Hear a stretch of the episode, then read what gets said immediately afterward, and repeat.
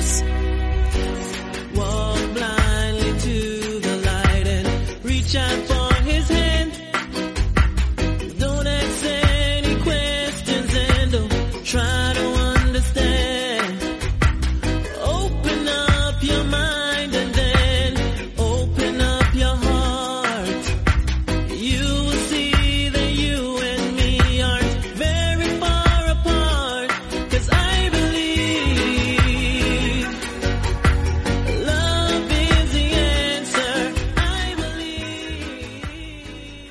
Muy buenas tardes, bienvenidos a una nueva edición de MM Adictos. Hoy es domingo, hoy es 18 de abril. eh, estamos todavía con la resaca de lo que pasó en el día de ayer. Hubo varios eventos, ha habido varios eventos también esta semana que han sido muy interesantes. Por ejemplo, comentamos Velator 257 el- hace un par de días. Estuvimos ahí analizando lo que pasó en ese evento. Y hoy lo que vamos a, a lo que vamos a dedicar este programa de Meme Adictos de hoy va a ser hablar de la main card de UFC Vegas 24. Adicionalmente, también, por supuesto, vamos a tocar el Alexander Romanov contra Juan Espino y también lo que pasó en la noche de ayer también en ese evento de boxeo, eh, mitad boxeo, mitad entretenimiento entre Jake Paul y Ben Askren.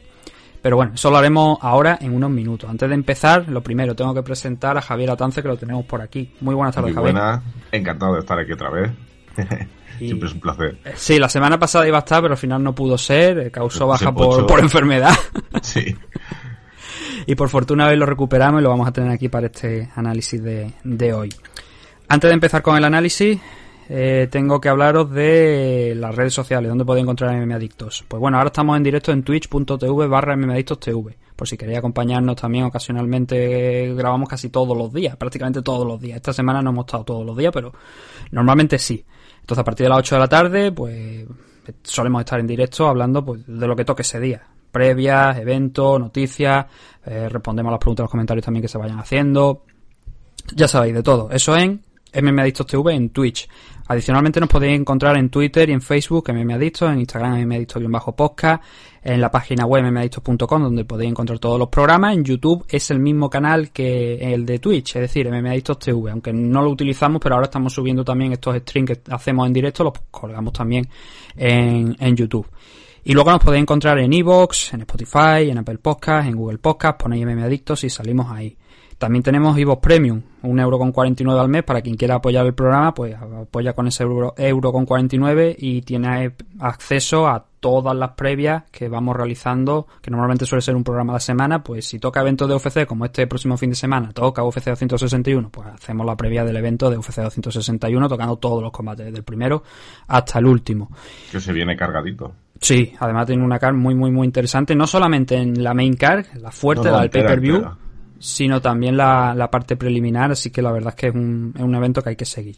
Y luego también os tengo que hablar de uno de nuestros patrocinadores, Dragon Z, dragonz.es, la comunidad Dragon, más de 90 cursos, más de mil vídeos de diferentes tipos de artes marciales, deporte de contacto, grappling, MMA, entrenamiento físico, todo eso lo podéis encontrar de la mano de Nacho Serapio y su equipo de colaboradores en dragonz.es. Adicionalmente, otras ventajas que tenéis por formar parte de la comunidad Dragon, que vale 12 euros al mes sin compromiso de permanencia ninguno, al igual que el iVoox Premium, pues podéis adquirir los productos de la marca Dragon con un 15% de descuento y los gastos de envío gratuitos y por supuesto las revistas y los libros que se están editando tanto en formato digital como en formato papel. Importante, en formato digital tenéis acceso a todo el archivo, todos los libros, todas las revistas que se han ido editando, todos los números los podéis encontrar en la comunidad Dragon eh, de Nacho Serapio. La página web dragonz.es y más información os recomiendo que visitéis su canal de, de Twitch, que también hace directo prácticamente todos los días. Hace incluso ahora mismo esta semana ha entrenado eh, una serie de entrenamientos que podéis ver, que se realizan a las cinco y media de la tarde,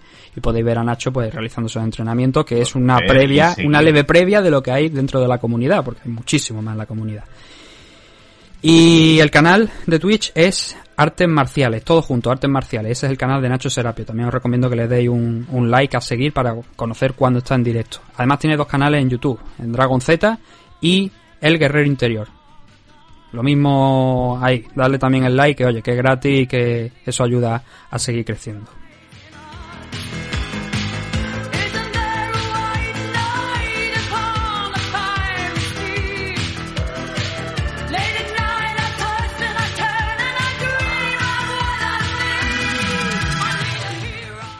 Ahora ya, hechas las presentaciones, ya nos hemos liberado de eso, ya empezamos con el contenido del programa de hoy. Lo primero que vamos a hablar, ya lo he adelantado. No, no va a ser la main card de UFC 24, no va a ser el enfrentamiento entre Espino y Romanov, vamos a quitarnos algo que es pues, más ligero, ¿no? La Porque pelea de las leyendas.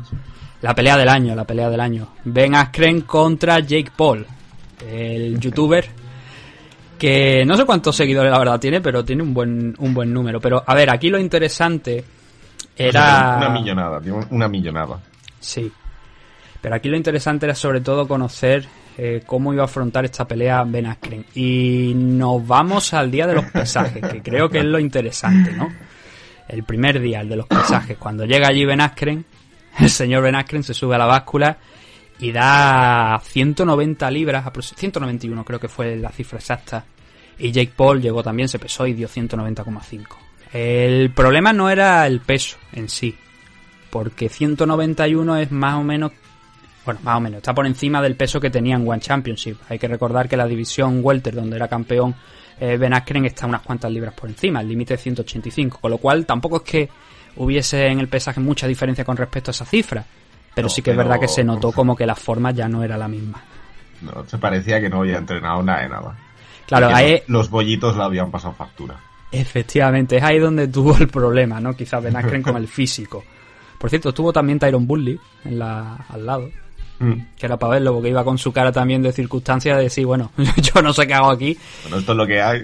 Sí, eso es lo, eh, y eso es lo que hay. Entonces, eh, una vez se, hici- se hizo los pesajes, pues la cosa era ya llegar al día siguiente, al día de ayer, en el que se celebra la pelea.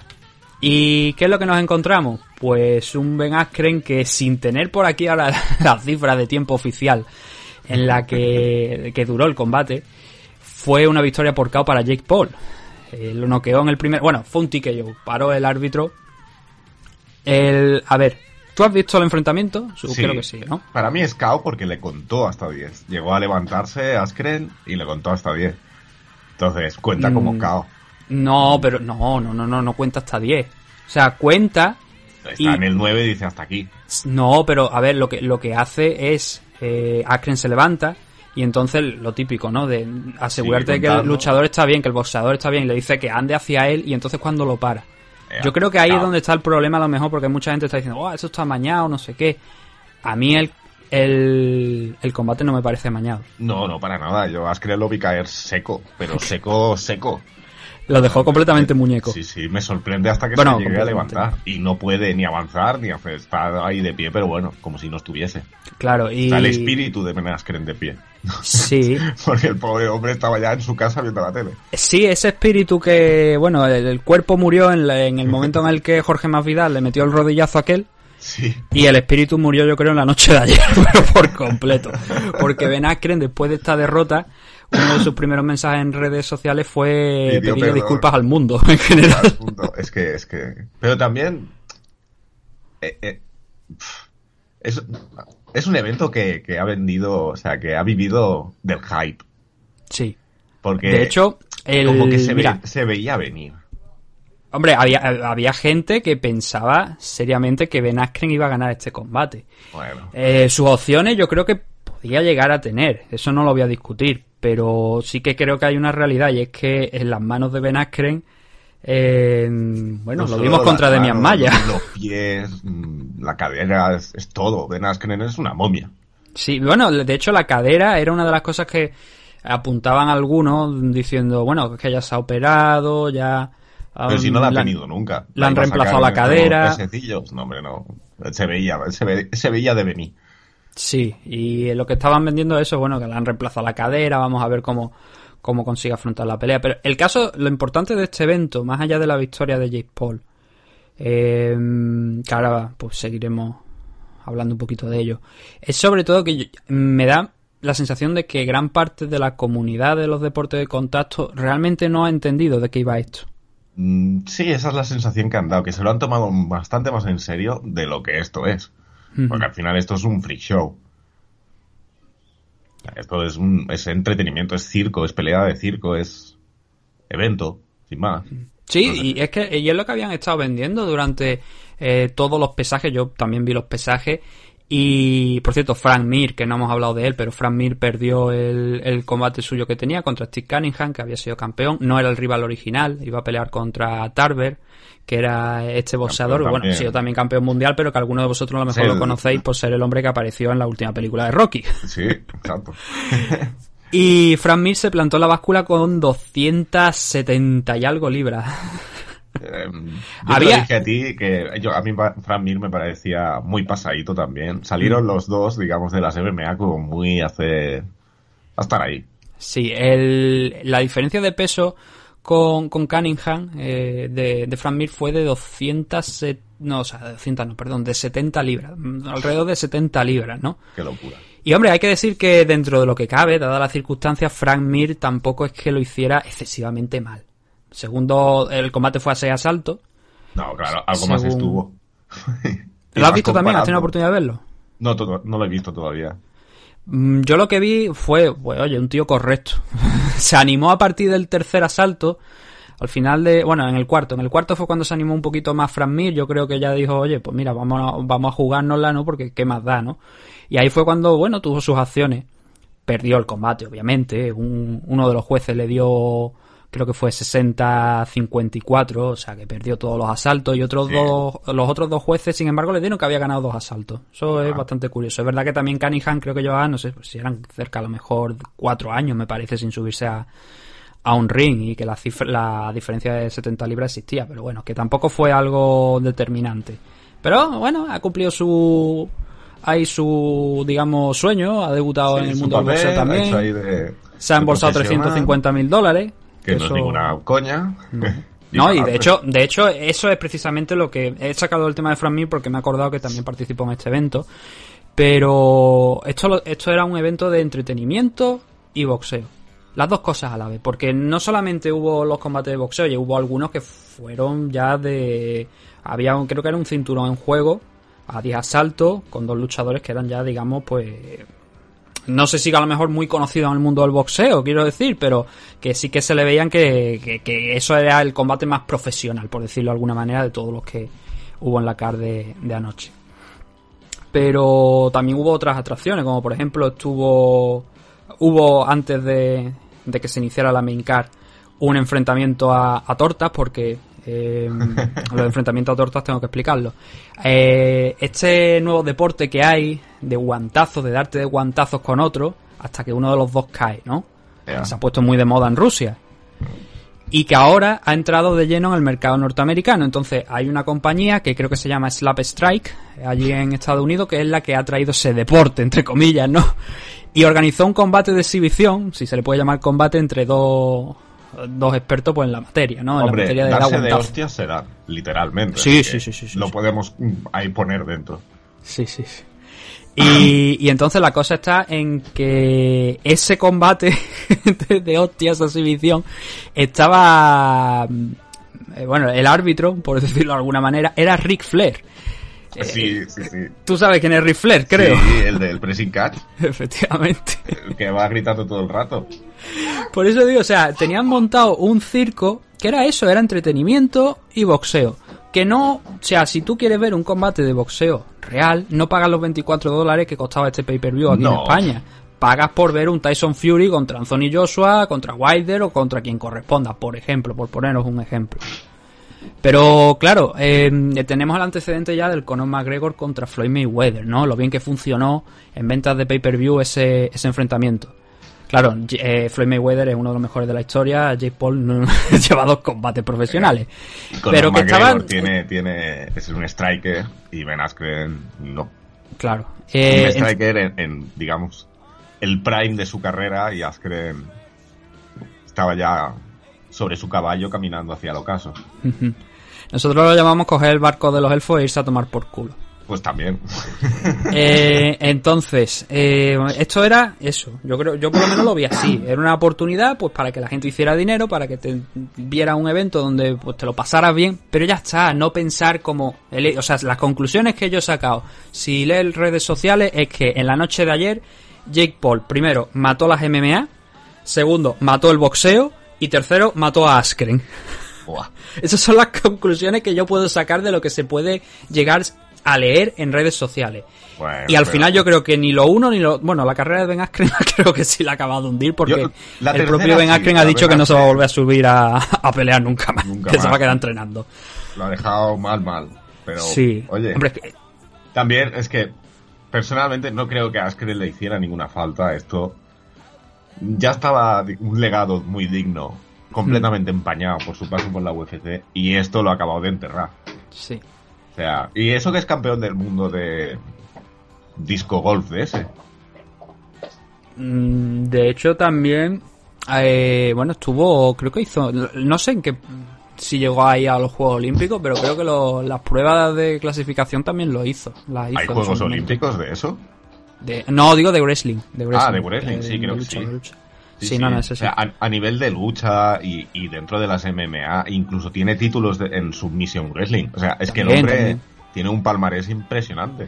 Claro, es verdad que lo que han dicho, ¿no? Que eh, Jake Paul pues cogió un rival asequible, pero bueno, vamos a hablar de las cifras de lo que se embolsaron uno y otro, solamente en, en dinero por, por el combate en sí, porque luego esto habrá que añadirle, supongo, las cifras de pay-per-view, que dice Ben Askren que él no pidió puntos de pay-per-view, cosa que no me creo. Mm, Yo tampoco me lo creo. El tema está en que Jake Paul si no lo ha hecho, es, es para que le- el Jake Paul este le vuelva a pegar otra vez. Porque, hombre, es que a ver, o sea... No, yo no, yo no me creo. Eso es lo que iba diciendo, pero yo no me lo creo porque eh, era evidente que este pay-per-view. mm, vamos a ver cuando salgan las cifras, porque obviamente todavía no se conocen las cifras de venta de pay-per-view, pero seguramente será a lo mejor como el, el enfrentamiento que tuvieron, sobre todo el primero, el Logan Paul, el hermano de Jake, contra KSI, cuando se celebró, creo que fue en Manchester, o por lo menos en el Reino Unido, no sé si fue en Manchester concretamente. Aquello, el estadio se llenó, la, la gente compró el pay-per-view, pero hubo como un millón, dos millones de retransmisiones a través de stream ilegales. Entonces Sí, puede que sí.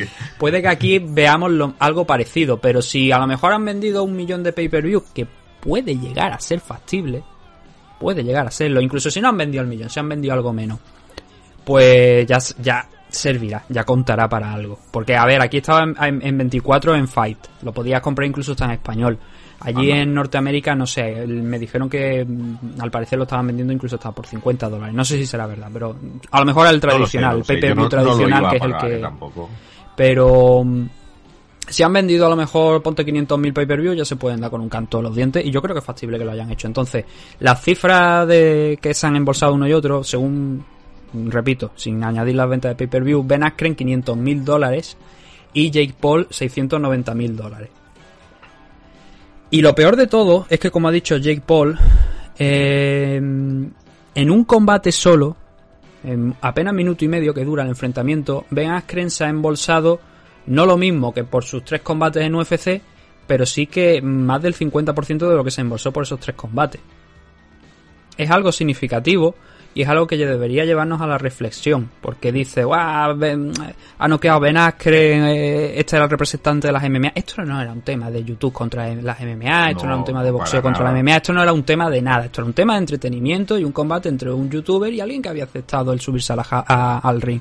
Ya está, esto ahora, obviamente Jake Paul tiene eh, pues, bueno, consigue esta fama y puede seguir con la narrativa de quiero retar a Conor McGregor. De hecho, hace unas cuantas horas ya estaba Dylan Dennis diciendo que él va a ser el siguiente, que él quiere ser el siguiente que se enfrenta a Jake Paul.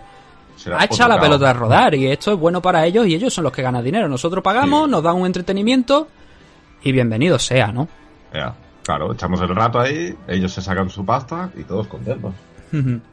Hay un hombre que se ha sacado incluso más dinero que Ben Askren, que es el señor Snoop Dogg, que estaba en la mesa de comentarios ayer, momentos antes de, de noquear Jake Paul a Ben Askren, gritando Give me my two millions. Al parecer se había jugado dos millones de dólares Joder. a que ganaba Jake Paul. El que ahora es un millón más pobre es Dana White. Sí, porque bueno, decía que... Pero a ver, seamos honestos. Ben Askren tenía opciones de ganar a Jake Paul, claro que No. las tenía. No. Yo, yo creo que las ten- yo creo que tenía opciones, pero yo Yo creo que el favorito era lo que estaban cumpliendo mí, las ca- no. lo que estaban diciendo las casas de apuestas y al final se ha cumplido, que Jake Paul era favorito para ganar este combate porque es que pero, este pero tío yo no sé esas opciones ¿dó- dónde, de dónde las sacaban. Porque si él hubiera sido un, un buen striker, pues todavía tira. Pero mm, llevamos muchos años viéndolo, muchos años. Y, y sabemos cómo es. Y era un combate con reglas de boxeo. Y ahí no, no tenía na- nada que hacer, es que nada. Da igual que le pongan al Jake. Paul o a quien le pongan, le van a pasar por encima. Bueno, pero a ver, lo que te digo, por lo menos nos hemos entretenido. Pero eh, Snoop, Snoop Dogg es el que se ha embolsado dos millones. Y la imagen, eh, yo creo que eh, deberían darle el premio al comentarista del año porque cuando Jake Paul noquean, noquea a Ben Askren, Jake Paul está subido a la esquina celebrándolo y las cámaras cambian a, a Snoop Dogg subido de pie gritando Give me my two millions, give me my two motherfucking dollars. Y luego repite esa palabra que no vamos a decir aquí en el stream porque ya han baneado a un streamer sin decirlo él solo. Entonces, se lo ha dicho un tercero y han baneado a ese chaval. Entonces no vamos a repetir la palabra, pero bueno, No, eso no, lo dijo. Lo ha celebrado con mucha euforia, está muy contento, no me extraña, dos kilitos. Sí, así que, oye, Dos comentarista del año. Que haya cobrado él por estar por ahí. Sí. Y que le vaya bien a Snoop Dogg. Snoop Dogg, de hecho, también estuvo comentando en su época el Dana White Contender Series, pero yo creo que le dieron, mira, vete a tu casa. Vuelve a hacerte uno de, esa, de esos cigarros con hierba. y luego ya volveremos a ver qué es lo que ha pasado. Entonces, a ver, al final, pues el resumen de este Jake Paul contra Ben Askren es Ben Askren cae. Aquí no ha muerto nadie al final. Porque no es un, como he dicho, un tema de boxeo, de MMA, de No. Ben Askren. Bueno, Ben Askren, como, eh, eso sí, es verdad. la- eso no vamos a negar. La carrera de Ben Askren queda tocada. Pero bueno, ya él ya ha dicho que no se va a volver a subir.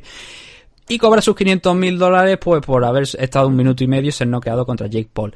Aquí lo importante, como estoy comentando ahora, es Jake Paul, ¿no? Ver qué va a ser lo siguiente. Yo creo que la rueda ha echado a andar. Yo creo que esta victoria, eh, entre comillas, pues bueno, es, es legítima porque es que lo, lo- lo tumba. Pero que es verdad que no era el rival a lo mejor más idóneo para decir, ha derrotado a un tío de MMA. Eso vendrá por delante, seguramente. Pero yo ya lo he puesto esta mañana en Twitter al enterarme, a- bueno, al ver el combate y tal, que yo creo que lo siguiente debe ser Dylan Denny y Jake Paul ya había estado troleando meses antes de, de firmar esta pelea contra Ben Askren a, a Dylan Denny. Porque su objetivo al final es enfrentarse a Conor McGregor. Claro, Entonces- a ver, Jake Paul lo, realmente lo tiene muy complicado para ser tomado como un boxeador legítimo. Porque ahora qué va a hacer, pelear, él es amateur, a nivel de, de- de boxeo es amateur. Entonces, ¿qué va a hacer? ¿Pelear ahora contra un amateur que no conozca a nadie? Bueno, su profe, nivel de real- a ver, popularidad, cuando- ir pero- labrándose una carrera como no. Le va una a tocar- cosita, una cosita, que para que no confunda a la gente. El combate de ayer contaba como profesional. Sí, claro. Eso sí, digo, y lo- los combates que ha tenido Jake Paul han sido como profesional. Lo que estamos hablando es el nivel. Exacto, exacto, porque el, el combate anterior eh, contra Nate Robinson, Nate Robinson es jugador de baloncesto, tampoco Sí. era boxeador. Y también lo dejó seco. Exacto, quiero decir, el tío tiene tablas, pero habría que verlo. Entonces, ¿hasta qué punto le interesa a él labrarse una carrera como boxeador, teniendo el dinero que tiene, la fama y demás? Mm. Yo No, creo no, que- eso es importante, ha sacado un punto que, que es importante, que realmente Jake Paul no necesita esto. No, no, no, para Jake nada. Paul seguro que ha hecho más dinero a lo largo de su corta vida de momento comparada con Ben Askren y solamente a través de YouTube. Entonces, ¿necesita esto Jake Paul? No, pero mm, se lo, lo está haciendo, se lo está pasando bien y de momento, claro, habrá gente es que le están protegiendo la carrera. Le digo, coño, pues como se hacen las MMA. Mm, protegiendo, pero es que, ¿por qué le están ¿Qué carrera le están protegiendo? Es que Pues, es eso, yo no porque el objetivo, como te digo, el objetivo al final, boxeador como tal, no es su carrera. Lo que está haciendo son money fights. Sí, por eso, pero que el objetivo final que tiene es alcanzar un money fight con Conor McGregor y quitarse de en medio seguramente, porque lo dejará en la cumbre, perderá, porque obviamente va a perder. ¿Tú crees? Contra Conor McGregor, sí, joder, sí. O sea, si Jake Paul no pierde, no pierde contra Conor McGregor, entonces sí que estamos jodidos. No sé, es una pelea interesante de ver. Hombre, Jake yo creo- Paul es enorme al lado de Conor McGregor. Sí, pero ayer este, en este combate pesó 190, es verdad que Conor puede a lo mejor llegar un poquito por encima de 170, pero yo no creo que... Y le saca cabeza y media y dos brazos de largo. Uf, no sé, pero... Hombre, habría que verlo, ¿no? Habría que verlo. Para mí esa puede ser interesante. Sí. Bueno, el caso es que no vamos a perder más tiempo con, con Jake Paul, simplemente pues queríamos tocar un poquito así por encima a ver cómo, cómo estaba la cosa y bastante productiva la noche para él.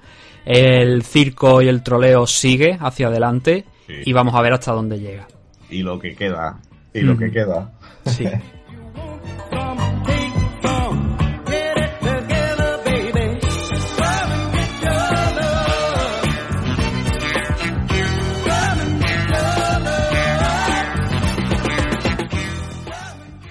Ahora mm, vamos a empezar ya a hablar de UFC. Ese UFC de Las Vegas que se celebró ayer. Pero el primero de los combates que vamos a tratar no va a ser la main que vamos a hacer el análisis más exhaustivo, sino que va a ser el enfrentamiento entre Alexander Romanov y Juan Espino. ¿Por qué? Pues obviamente peleaba Juan Espino y esto hay que analizarlo. Lo podemos analizar mañana a lo mejor en las preliminares, que es donde estuvo, pero lo vamos a hacer hoy. Entonces, creo que todos los que nos estáis escuchando ya os habréis enterado del resultado, ¿no? De, lo que pasó en, la noche de ayer. Eh, Juan Espino cayó derrotado contra Alexander Romanov por una decisión técnica, eso sí, ahora comentaremos por qué una decisión técnica, con un doble 29-28 y un 28-29 en favor de- del luchador español. Mm, si quieres te cedo la palabra a ti para que porque tampoco realmente no sé si empezar por analizar el combate, si analizar la decisión. Yo creo que lo, mejor- lo más correcto es analizar quizá la- primero la decisión y argumentar si es correcta o no es correcta y cómo se produce sobre todo eso de, de la decisión técnica. Yo creo que es lo más... Venga, para mí voy directo al barro, que lo estás deseando. que las redes sociales me van a cascar, pero bueno. Para mí, yo estoy con los jueces de 29-28 a favor de Romanov. Ujú. La decisión técnica, en este caso, es porque Espino en, lo tiene contra la jaula, lanza un rodillazo que parece que da entre el muslo y en la zona testicular. Eh, parece que le hace mucho, mucho, mucho, mucho, mucho, mucho, mucho, mucho, mucho daño. Eh, reitero, mucho, mucho. Sí. Porque Que, es algo- que lo podían haber, que no prácticamente lo podían haber subido a una camilla y llevarlo al cementerio, porque... Sí, sí, sí. O sea, ese hombre, yo creo que se ha retirado, pero bueno. Mm. Em, se ha tumbado, ha estado un rato ahí llorando, ha preguntado qué pasaba si no quería continuar. Le ha dicho, pues mira, que te, que te llevas la pelea. Le ha dicho, pues No, venga. no, no, no, no, cuidado, cuidado, eso, es- eso es un punto importante. Luego me he visto toda la secuencia, porque mira, el, yo me he levantado esta mañana, yo he encendido el ordenador y tal, y he visto que, que estabais en el Discord de la comunidad Dragons, estabais comentando la pelea. Yo no lo había visto en ese momento, y lo primero que me habéis dicho es eh, que casi, vaya, pero decisión unánime por parte de todos los que estabais ahí, que Sí. ganaba Romanov. Sí. Y he dicho, bueno, voy a ver qué es lo que ha pasado, ¿no? Eh, entonces ya he empezado a mirarlo. Y yo os he dado mi opinión después de verlo solo una vez. Y ahora, ahora lo comentaré, ¿no? Pero el, el aspecto ese que han mencionado de, mm, de que pre- pregunta, él pregunta que qué es lo que pasa eh, si se levanta, si sale a pelear. Y lo que le dice el árbitro es no te voy a asistir en eso. Es decir, no te voy a decir qué es lo que pasa o lo que deja de pasar. Y creo que ahí está muy bien el árbitro en decirle esto no es decisión mía, porque ver, venimos no de sabía. unos meses atrás donde hemos tenido decisiones muy similares. Eric Ander Mm. contra Darren Stewart. Eh, luego el Belal Muhammad contra Leon Edwards. Eh, también el Jan contra Sterling, el cinturón de la división Bantamweight. Hemos tenido decisiones muy, muy parecidas. Es verdad que son bastante diferentes a lo que pasó ayer. Y eso es ahí donde tenemos que entrar. Porque hay gente que nos, nos pregunta, oye, ¿y esto por qué es una decisión técnica? ¿Por qué no es un no contest o por qué no es otra cosa? Porque claro, hay mucha gente que no que discute la decisión, como es lógico, y yo de hecho también la discuto. Yo creo que gana Juan Espino, ahora explicaré por qué. Pero la gente nos pregunta ese detalle, ¿no? Y a ver, esto es un no contest. O sea, esto no es un no contest, no puede ser un no contest porque pasa del segundo asalto. Pasa el Entonces- segundo asalto y la rodilla no es intencional. Ahí está la clave. Pero es que aunque fuera intencionada no podría ser un no contest. En ese caso, si la rodilla fuera intencionada, sería una descalificación contra Juan Espino. Pero claro, como no hay intencionalidad ninguna, y sa- pues se puede apreciar perfectamente, Sí, y, sí, y es una situación que se ha dado miles y miles de veces, pues eh, no procede la descalificación como es lógico. Entonces yo creo que hay dos posibilidades por las que Romanov hace esa pregunta. La primera, porque pensaba que a lo mejor iban a descalificar a Juan, cosa que yo creo que era muy muy remota la posibilidad de que eso pasara. Y la otra es que a lo mejor desde la esquina consideraban que las dos primer- los dos primeros asaltos habían ido a parar para él, como así luego dieron los jueces, y, y que era un buen momento para decir hasta aquí hemos llegado. Yo creo que va más en la línea de la segunda, porque estaba muy cansado hacia el tercer asalto. Muy cansado. A nivel de que incluso lo podría haber perdido por sumisión. O sea, Espino podría haber sometido con ese extra de energía. Entonces es como, venga, pues de perdidos al río y creo que tengo los dos primeros asaltos, pues ala, me la Claro. llevo. Ese es el detalle, porque hay gente que dice, bueno, pero es que tenía que haber salido a pelear, es que se tenía que haber levantado. A mí otra de las cosas que me llamó la atención de Romanov es que no agotó los 5 minutos. No. Si a ti te dan una, un, un golpe bajo, tú tienes 5 minutos para recuperarte. Sin embargo, eh, Romanov no los empleó. Empleó creo no, que fueron no. un poquito más de 4 medio minutos. Ya empieza a discutir, Ujú. ya empieza a estar ahí, ya se le ve que no, que no va a continuar. Claro, yo no, no puedo. quiere. El tema está aquí en que yo no puedo juzgar el dolor que deja de sentir No, no, o que claro, siente un no- luchador. Yo no lo sé. Lo mismo, lo que para Juan y para todos nosotros no parece un rodillazo especialmente fuerte, lo mismo da en un punto clave en el que el dolor para este hombre es inaguantable. Oye, yo mismo a lo mejor te vas a, a subir pantalón o algo, te pilla los huevos literalmente de esto, y hay- te duele un- tres pares de cojones, nunca mejor dicho. Hay un tipo de lesión, no sé si es esta, para nada, pero hay un tipo de lesión que si te cogen por abajo o un poquito de lado, te, te sueltan el conducto. ¿Sabes? O sea, la bolsa queda colgando, se, se suelta el conducto. Y eso es terriblemente doloroso. No digo que sea lo que le haya ocurrido, ¿eh? No tengo ni idea. No, no, es que, esperar no- es a que el problema si es eso, que no lo sabemos. No sabemos qué es lo que realmente ha pasado, Pero, pero, que hay golpes que a veces no lo parecen y, y dañan mucho más de lo que nos pensamos. Por eso digo, o creo sea, que Romanov queda muy mal. Mm, Eso es un detalle importante, porque aunque se hubiera levantado Romanov, que aquí lo, realmente lo que se le niega a Juan es la posibilidad de finalizar o como mucho empatar, porque el, ahora dis- discutiremos la decisión, que es que es el tema, pero es que si, la, si el combate por lo que sea hubiese llegado a decisión a los 15 minutos, el resultado, salvo que Juan hubiese sacado un 18 ahí, o hubiese sacado el, yo mm, ahora mismo no recuerdo la última vez que vi un 17 si es que lo he visto. Eso es prácticamente imposible, existen, pero es más probable que antes de llegar a ese 17 el luchador finaliza al otro. Eso es lo más Claro, lógico. es que al, al fin y al cabo creo que ha sido al minuto y poquito del tercer asalto. Sí, Eh, son casi cuatro minutos enteros para que tiene que para trabajar con alguien que está agotado. claro. Mm, le han quitado una mm, una gran posibilidad que se, se la han negado. Entonces, es frustrante, eso es innegable. Porque en, en esos cuatro minutos es cuatro minutos son mucho tiempo para trabajar. claro. ¿Qué Entonces- podría haber pasado? Entonces lo, que está claro es eso, que sobre todo cuando yo veo ese, ese, bueno, lo de Romanov, que él tendrá sus razones, al final el problema está ahí, en que le niegan la posibilidad de finalizar y creo que es algo que podría haber pasado. Pero vamos a lo que son hechos reales, lo que ha ocurrido, el que es la decisión.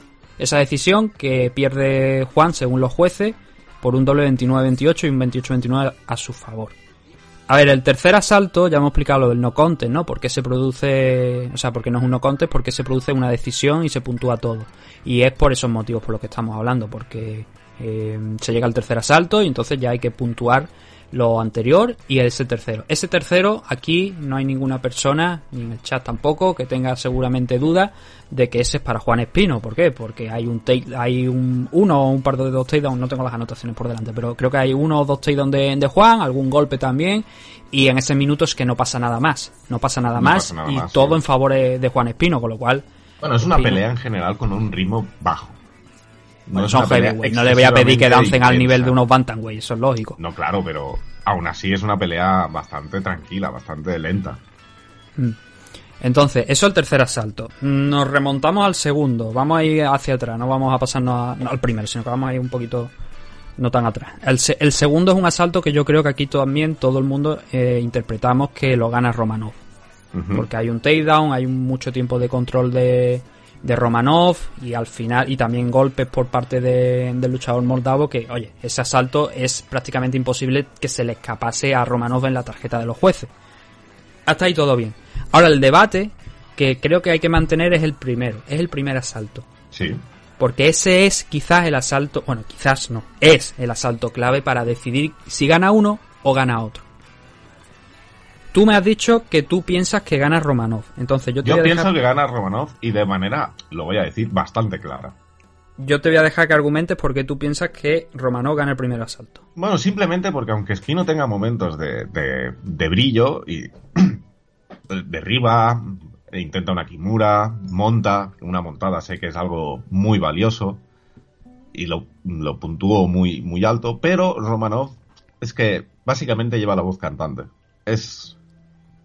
Espino reacciona a Romanov y Rea- Romanov es quien trabaja. Entonces, para mí eso es, es es asalto. Porque no le saca tantísimo. No tiene tantas acciones Espino como para llevar él el ritmo del, del combate. Esa es mi apreciación.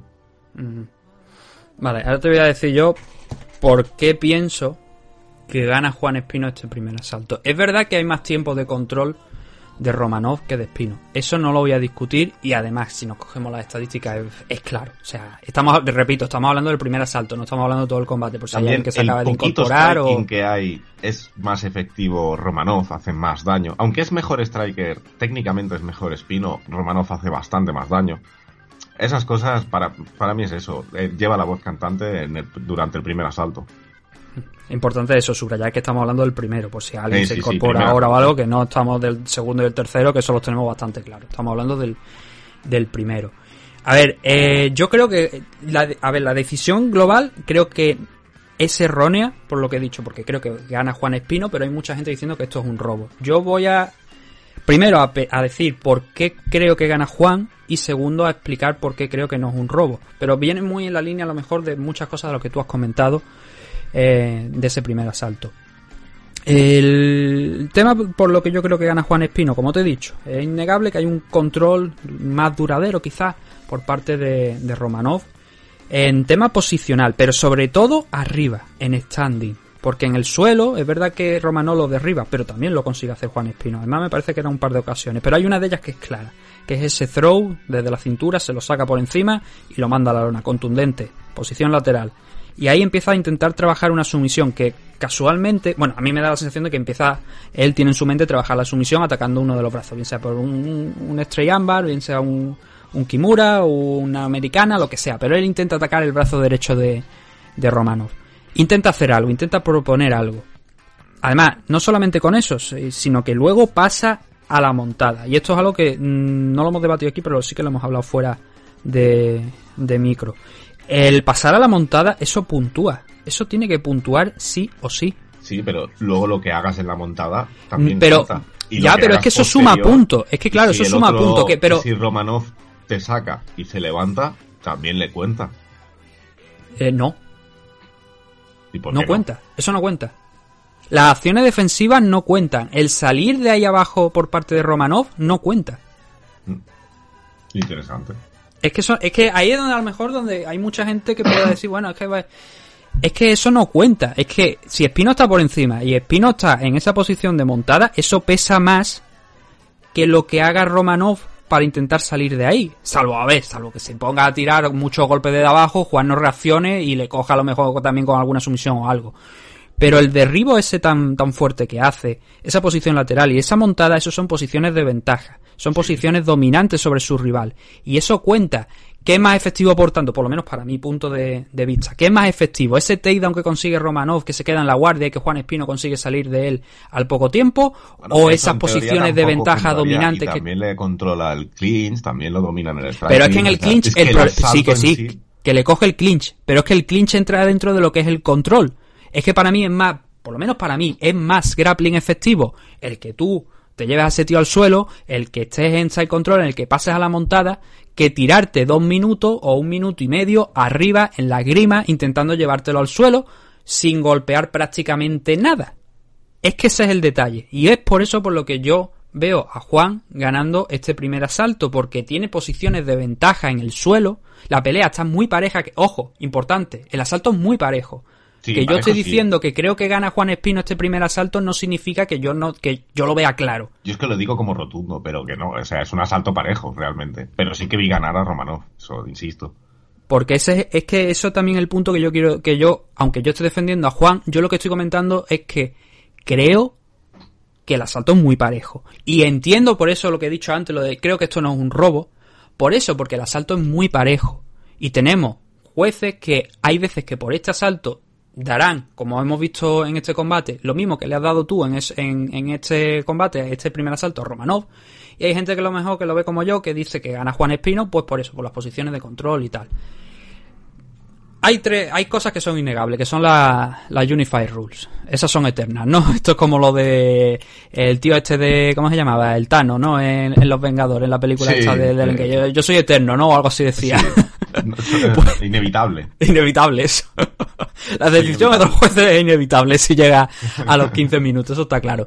Pero los criterios están también claros. Es striking y grappling efectivo, agresividad efectiva y el control de, de la lucha, o sea, de- el control de la zona, de, de lo que es el área de, combate. También tiene gran and pound, bastante importante. Pero no en el primero. No, no, no. Claro, Verdad, es que ahí es donde está el tema. En el primero. En el primero hace más en el suelo y en el clinch Juan de lo que hace Romanov. También en la y tengo las estadísticas por delante, eso en el también es clinch innegable. hace más Juan, ¿seguro? En el primero sí. En el primero sí.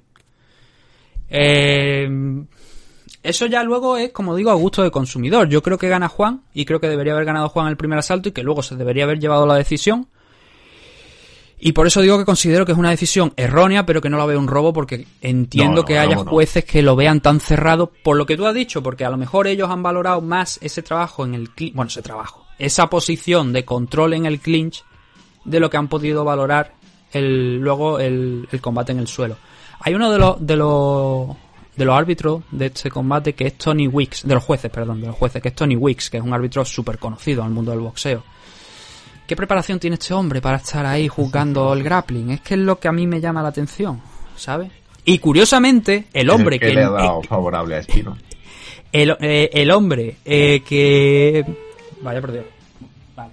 El hombre que normalmente falla más que una escopeta de feria, que es Chris Lee, es el que le da la victoria a Espino. Pero bueno, ya te digo yo que echándole un vistazo luego a prensa, más allá de los aficionados, porque los aficionados, pues bueno, yo quiero decir que todo lo que he dicho no es porque Juan sea español, sino porque cuando yo me siento aquí a juzgar un combate, intento ser todo lo imparcial posible que puedo y ver o pensar a ver quién ha ganado y argumentar quién ha ganado. Entonces yo en este combate en concreto yo creo que lo ha ganado Juan. Como digo, no porque sea español, sino porque eh, veo que esas posiciones de control, de dominio, de pasar a la montada, si no hubiera pasado a la montada, entonces ya entraríamos en otro nivel. Entonces ella sí que podría discutir mucho más si Juan gana ese asalto o no. Pero el pasar a la montada en el suelo, al menos para mí, eso tiene que puntuar, sí o sí. Y creo que hay muchos jueces que no están preparados para puntuar asaltos donde haya mucho grappling o mucha lucha. Creo que no están. Y Tony No, me parece que es uno de esos, de esos jueces que mm, se han pasado muchos años como árbitro encima de un ring, pero en el mundo del boxeo, no en las MMA. Entonces, Eso es una discusión que, que ya viene de largo, que falta mucho todavía. Mucho trabajo por parte de la comisión para ponerse al día en ese sentido. Porque también, habiendo grappling, habiendo striking, distintas fases de combate, distintos ritmos, no me parece bien el 10-9, sinceramente. Pero bueno, es lo que tenemos y es lo que con lo que hay que trabajar. Y dentro de eso, pues, es lo que ha salido.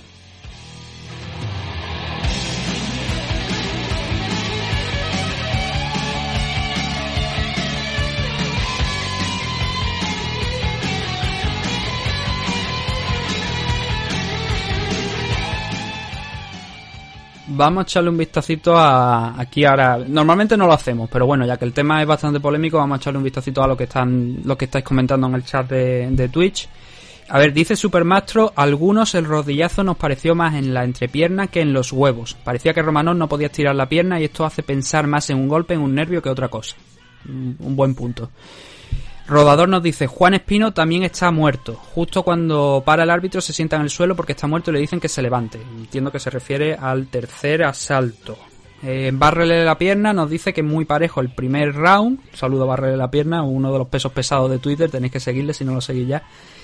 Y Akenatón nos dice que Juan estuvo en la montada y consigue dos derribos, que el asalto es cerrado, pero para nada una victoria clara de Romanov. Si Juan hubiera aguantado la montada o el control en el suelo, cuando lo derribó, no habría ninguna duda. Y por último, nos dice Rodador que cuando están en el clinch, Romanov golpea, que eso cuenta, pero que para él tampoco es claro y que es muy cerrado, que de robo nada. Y por último, sí que tenemos aquí a Alberto diciendo que vi- vio los, los dos primeros asaltos perdidos que no, se sa- no sabe si fue también la actitud al terminar o la agresividad de uno a otro. Es que para mí lo que le hace, es que para mí, bueno, lo he dicho nada más empezar, lo que hace que el primer asalto sea para Romanov es la agresividad, es que es, digamos que él lleva el ritmo, es quien va para el frente.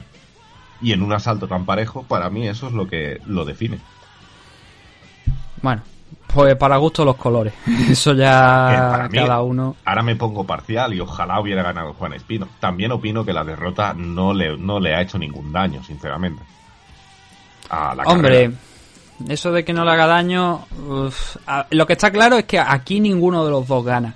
Aunque Alexander Romanov gane esta pelea, mm, no le va a permitir avanzar. Porque esta era una pelea importante para los dos desde el punto de. Un ganador, o sea, el que ganara este combate probablemente entraría dentro de los 15 primeros. O si no entraba, se iba a quedar, pues, prácticamente a la puerta, ¿no? De, de entrar. Pero era bastante probable que mm, con una victoria aquí, o Juan o Romanov entrase entre los 15 primeros. ¿Va a pasar eso esta semana? Pues yo ya creo que no. Yo creo No. que no va a haber posibilidad para ninguno de los dos de entrar en el top 15 porque el combate ha sido polémico, la decisión es polémica. Eh, ninguno de los dos, bueno, Romanov pues está supongo que un poquito más contento, aunque es un detalle muy importante que cuando se conoció la decisión él negó con la cabeza. No estaba de acuerdo con la decisión. No sé si fue una actuación, que yo no voy a entrar tampoco en ese, en ese tema. No sé si porque realmente consideraba que no había ganado el combate o porque no le gustó que esto acabara de esa manera. No lo sé. Pero el caso es que Romanov negó con la cabeza y creo que también es un detalle pues bastante interesante. A mí, en mi opinión, es eso. Romanov ha quedado mal. Aunque haya ganado, no ha quedado bien. En la percepción del público y al final es lo que manda. Y Espino da la sensación esa como de que se le, era suya. Y no le han dejado. Entonces, Hmm. yo creo que esto sí. A ver, no es que le haga bien a su carrera, pero mal tampoco. Creo que no tardarán en darle otra vez otra oportunidad para entrar en ese top. Claro, sí que es verdad que tampoco pierde mucho porque mm, ah, yo creo que todo el mundo ha visto el combate y sabe más o menos que es una decisión polémica, que no solamente la decisión, sino el cómo ha ocurrido, el cómo se ha llegado a, esa decisión. Entonces yo no creo que esto vaya a afectar mucho a, la carrera de, Juan y a la de Romanov tampoco. No creo que ninguno de los dos no ganan aquí, no ganan nada realmente, pero tampoco pierden mucho. La cuestión que también nos queda con respecto a este combate es pensar que podría, ya en esa misma línea de lo que estamos hablando, que podría ser lo siguiente para uno y otro. Que es lo que pensamos nosotros que podría ser. Esto son cosas nuestras que nos gustaría. Y a mí en el caso de Romanov, eh, yo creo que deberían intentar, mm, ya que ha ganado este combate, de cierta manera, que sigue invicto con ese 14-0, intentar darle a alguien más consolidado en los rankings, em, eh, me refiero a veterano. Que le den un veterano, que no le vayan a poner contra Tom Aspinall o contra Chris Daukau, sino que le prueben contra un veterano. Un- Por ejemplo, Alexei Oleinik, sin ir más lejos. ¿Por qué Mm. no? Oleinik es un luchador pues parecido a Juan Espino, porque los dos son, son grapplers y además de muy altísimo nivel. Vamos a, a enfrentarlo con, con Oleinik, por cierto, otro compañero de, de Juan Espino en el American Top Team, Alexei Oleinik. Y, a- y ahora te dejo que, que- que digas tú también. No, no, ¿A la Juan? verdad es que me parece, me parece muy correcto. A mí lo que me gustaría ver a Juan es contra alguien de los que han, entrado hace poco o que no llevan tanto tiempo en el ranking, como por ejemplo Chris Daukaus o Tom Aspinall. Además serían dos opciones muy buenas, porque tanto Tom Aspinall como, como Chris Daukaus están dentro de los 15 primeros, pero es que además Chris Daukaus está en la décima posición, que creo que es una posición que es algo artificial, porque me parece que son tres combates los que ha tenido aquí en, en UFC, han sido muy buenos, de muy alto nivel, cada vez mejor, y creo que el último, si no recuerdo mal, me parece que fue contra Oleinik, precisamente. No, no lo recuerdo ahora mismo. No sé, no sabría. Tendría que mirarlo, pero pero el caso es que estás decimos los rankings. Entonces mm, es difícil, es difícil porque al salir de aquí eh, perdiendo, eh, aunque sea de la manera en la que ha sido, eh, resultaría difícil verlo contra Tom Aspinall o contra Chris Daukaus. Pero me gustaría verlo contra ellos por el sencillo hecho de que creo que entre comillas Juan ha perdido por tema de lesiones demasiado tiempo y que esta, este combate como digo, no le sirve para ganar nada. Más allá de la derrota esta, no, no gana nada prácticamente de. No saca nada de, de esto. Y necesita intentar recuperar el tiempo perdido. Creo yo, es mi punto de vista. Tiempo perdido, obviamente, como digo, por la lesión, no porque él haya estado en su casa precisamente, el hombre No, no, sentado claro. esperando. No, no, No ha estado sentado esperando, pero la lesión Eh. no le ha permitido volver antes. Sí, a ver, opino como tú, pero no creo que le vayan a dar esas peleas. Hmm. Lo que yo sí que muy, creo muy es que no, porque hay gente que está pidiendo una revancha. Vamos a No, dar una revancha no entre. No creo que sea. Además que es que tampoco me apetece. No sé. No ha sido tampoco un combate bonito el primero, ¿para qué un segundo? No, pero ha sido el combate que mm, yo creo que esperábamos la gran mayoría. Mm, Un com- a ver, yo no esperaba que Juan Espino saliera ahí a intercambiar con, con Romanov y tampoco esperaba lo contrario, ¿sabes? Que Romanov fuera a salir a, a pegarse de hostias con Juan Espino, porque no, porque estábamos hablando de dos luchadores pues que eh, son muy buenos en la lucha, son muy buenos en el grappling y, es, y pasó lo que a priori tenía que pasar, porque fue lo que buscaron, el suelo y trabajar en el suelo, en los tres asaltos ya, que no, no fue cosa de uno de fuera los los tres asaltos. Entonces fue el combate que yo tenía en mente que eh, lo normal es que pasara eso. Aunque muchas veces digamos, no, grappler contra grappler, pues se anula y tal y cual. Bueno, supongo que también tiene que ver el cómo acaba, que le da todo un aire un poco deslucido. Mm. Puede ser eso. Yo por mí que cada, cada uno por su lado. Sí, no, si- pues no, no es que cada uno va- no, Pues encantados. no es que cada uno vaya a ir por su lado, es que seguramente UFC va a hacer eso, va a hacer que cada uno vaya por su lado porque no creo yo que vayan de alguna manera a volver a reprogramar este combate. ¿Nos gustaría? Hablando, yo hablando por mí, sí, yo creo que, hombre, esto no puede quedar de esta manera y más con una decisión tan controvertida, pero que no es común. El único caso así que me viene a la cabeza um, que yo haya visto últimamente así de dos luchadores que no estén rankeados, que ni siquiera estaban en la main card, que es otra de las cosas que no entiendo, no sé por qué este combate no estaba en la main No, card para mí teniendo en cuenta. combate de main card. Y al caerse la de Stephens, tenía todavía más sentido, pero bueno. Sí, ahora hablaremos del tema de Jeremy Stephen, vamos a empezar dentro de unos minutos a hablar de la main card y ahí es cuando vamos a tocar ese tema. Pero con esa baja de Jeremy Stephen contra Dakar Close, bueno, esa baja de Dakar Close, mejor dicho. eh, la entrada también de Andrei Arlovski con poquito tiempo en short notice frente a, Chase Sherman, yo esperaba que Juan Espino contra Alexander Roma no estuviese en la main card. Me llamó mucho la atención que no estuviese ahí. Es más, se cayó el Dracar Close contra Jeremy Stephen y lo que hicieron fue subir a Tracy Cortez contra Justin Kish. Eh, prácticamente una patada en la boca por parte de la empresa, ¿no? Eh, un campeón de Ultimate Fighter tiene la oportunidad de ponerlo en la main card y decides que no.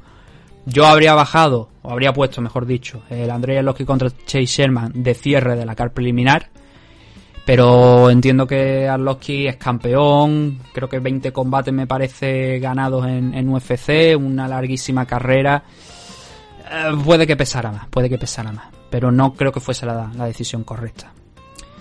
Entonces, pues eso es lo que ha ocurrido este fin de semana con, con Juan Espino. No es el resultado que, que esperábamos, no es el resultado que obviamente a Juan le gustaría, pero por desgracia es el que tenemos. No es el resultado querido. Ya, y por desgracia pues tenemos que, aceptarlo y aunque la decisión yo por lo menos no la veo correcta, hemos intentado argumentar en la medida de lo posible como lo hemos visto uno y otro y espero que se entienda el mensaje porque luego vienen aquí algunos a malinterpretar lo que se ha dicho y no, no, yo espero que, que se entienda muy bien lo que hemos querido hacer. Siempre desde lo más imparcial posible intentando argumentar todo lo que se dice y nada, simplemente pues desearle uno a, a uno y a otro suerte para los futuros enfrentamientos que tengan que seguramente van a llegar más, porque había gente incluso Sí. que decía, no, es que si Romanov gana a Juan Espino, a Juan Espino lo van a cortar. Y digo yo, pero qué burrada estáis diciendo, si Hombre, además no. campeón de Ultimate Fighter, eso no se le ocurre a nadie. Mira, están sacando aquí algunos rivales. sí, eh, estaba viendo. en el chat. Oye, Mm, Nos dice, por ejemplo, barrerle la pierna a Ben Rockwell. Ben Rockwell también podría ser un buen nombre, un veterano. Que, que yo creo que Juan puede pasarle Sí. por encima prácticamente a Ben Rockwell porque Ben es pesado, un luchador que pesa bastante, pero que ya hemos visto que eso no es problema ninguno para Juan. Y luego lo de Taito Ibasa es un precisamente lo de Taito Ibasa es un combate que un oyente eh, comentó una vez que decía Juan que había estado buscando, que quería enfrentarse a Taito Ibasa y al parecer, esto repito, según el oyente, ¿eh? no son palabras mías, sino del oyente, que en una entrevista dijo Juan que que quería, o sea, que consideraba que los combates que le habían dado a Taito Ibasa eran como un poquito sencillos, que estaba como cortado a- a- pa- para que se enfrentara a Taito Ibasa con ellos y ganara. Hombre, los rivales de Taito Ibasa han sido complicados. No tengo ahora la lista por delante, pero me suena, bueno, la Ha puedo poner por, lo menos Junior Dos Santos, es verdad que su último combate, no el último, que fue contra Harry Hansaker, pero aquello fue también producto de las circunstancias, no iba a ser el combate original.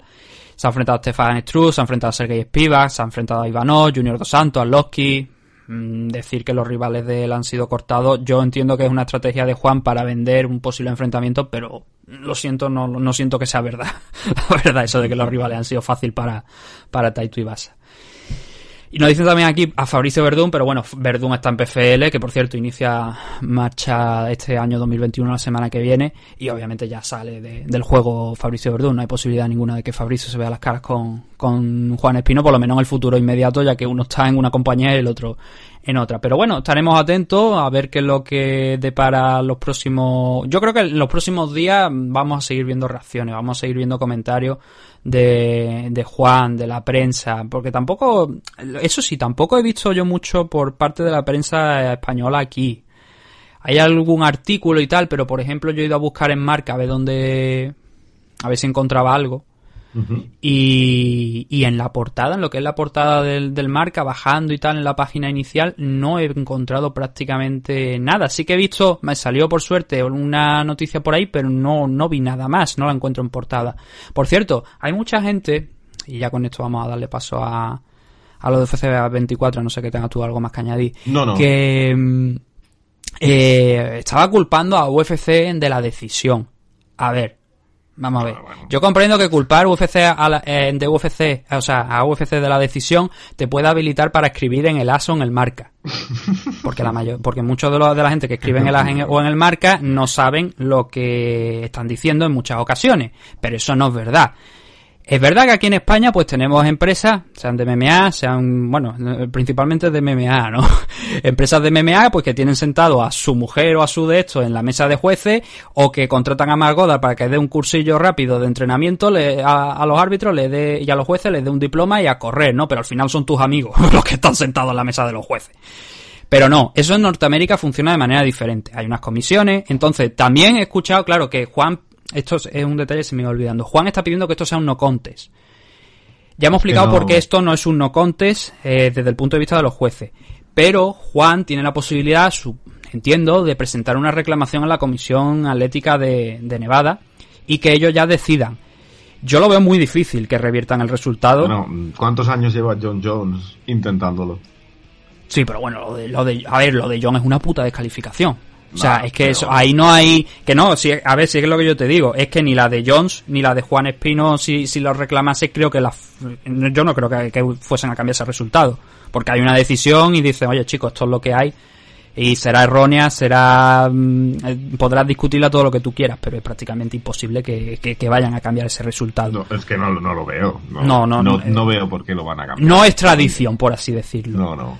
Pero el Y tema eso- de los eso depende jueces... De, la- de las comisiones, no de los árbitros, los jueces, todo depende de la comisión, no de UFC. Eso. Ese es el detalle. Todos los jueces, todos los, árbitros y tal, eso depende de la comisión. Entonces, entonces como digo, no es España, no, no es otras partes del mundo donde la- las compañías ponen sus propios jueces. No, UFC no en lo hace. muchas ocasiones ha habido beef entre UFC y las comisiones. Ujú. Por malas Y, y a veces también se ha dicho que untaban a determinados miembros de la comisión para que se hicieran determinadas cosas. Pero eso es otra historia, como no hay pruebas suficientes, no la vamos a comentar. y de eso a saber. El caso, como digo, que eso son dos cosas que hay que explicar y que hay que dejar bien claras. UFC no pone los jueces, no pone los árbitros, ellos no se encargan de eso, son las comisiones atléticas, al igual de la misma manera que el reglamento, como he leído en el marca, ¿no? que el rodillazo le concedía cinco minutos a Romanov para recuperarse según las reglas de UFC.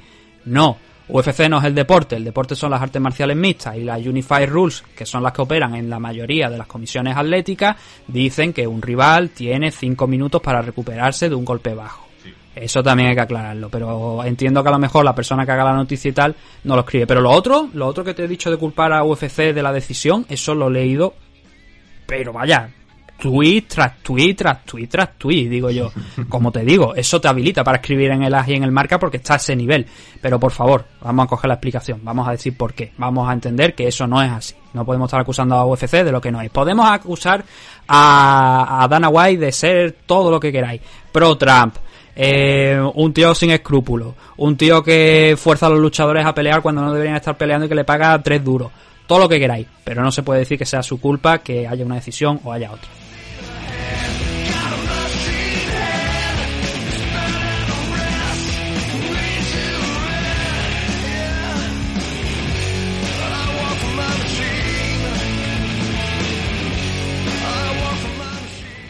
Dicho esto, Vamos a pasar a hablar de UFC Vega 24, de la main card. Ya repito que los combates que nos queden de la, main, de la card preliminar lo vamos a tratar mañana. No son muchos, eso sí, pero lo vamos a hacer en el día de mañana. Entonces, lo primero que tenemos que comentar de esta main card es la baja de Dracar Close, que se iba a enfrentar contra Jeremy Stephen. ¿Vale? Lo que pasó en ese enfrentamiento entre Dracar Close y Jeremy Stephen, que se canceló, fue por una lesión de Dracar Close. Al parecer, según lo que ha dicho el abogado de Conor McGregor, también conocido como Ariel Helwani, Jeremy Stephen le empujó, y esto se puede ver, le empuja en los pesajes, lo, lo desplaza varios centímetros hacia atrás, y ahí se produce un, un latigazo cervical y, según también el parte médico, una conmoción. Cosa que creo que puede darse, puede darse. lo he estado debatiendo, lo he debatiendo con algunas personas y puede llegar a darse, pero el, el latigazo cervical, eso no se lo quita a nadie. ¿Por qué? Porque lo coja al chaval relajado y de repente te pegan ese empujón y es como pues, lo, que pasa, ¿no? Con, un accidente de coche, pues te pegas ese latigazo y te puede causar ese problema. Ahora lo de la conmoción es lo que yo no acabo de ver. Pero hay que tener en cuenta que van deshidratados al pesaje. Sí.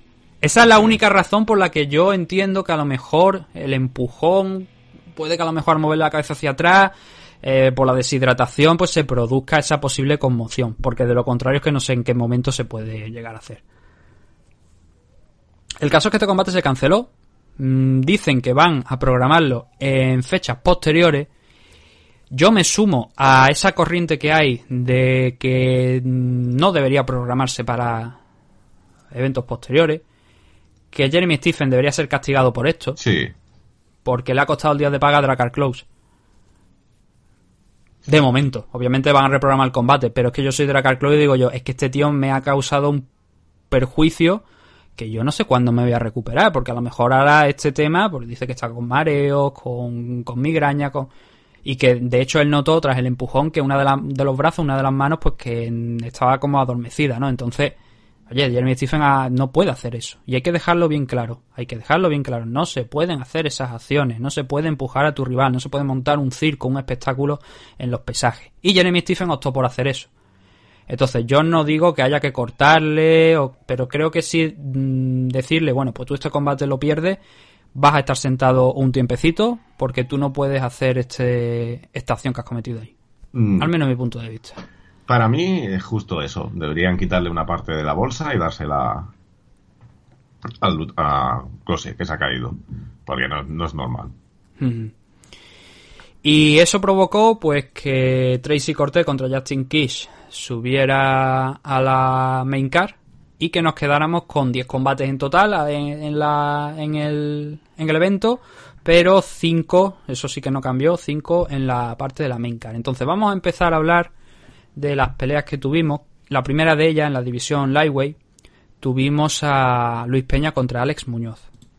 Una decisión dividida para Luis Peña por un doble 29-28 y un 28-29 que para mí es correcta la decisión.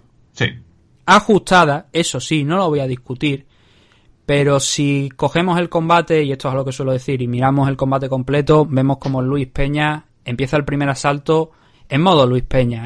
voy a ver por dónde va a salir este tío, eso sí, controlando el centro de la jaula a la perfección, sin dejarle ni un centímetro prácticamente a Alessandre Muñoz.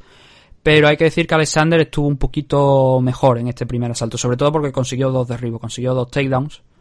Y, varios swings muy bonitos. realmente estuvo un poco por encima Muñoz en el primer asalto. Entró mal, entró mal Luis Peña y esto es algo que, he criticado en algunos combates suyos, que tienes que estar desde el primer momento, no puedes cederle cinco minutos de la manera que se lo, se lo cedió. Que Luis Peña poquito a poco fue entrando, pero no fue suficiente porque ya lo habían derribado dos veces. Entonces mm, necesitó algo más en este primer asalto para habérselo llevado. Y al final le podía haber costado el combate, como estamos diciendo, porque la decisión fue, fue dividida. Sí, sí.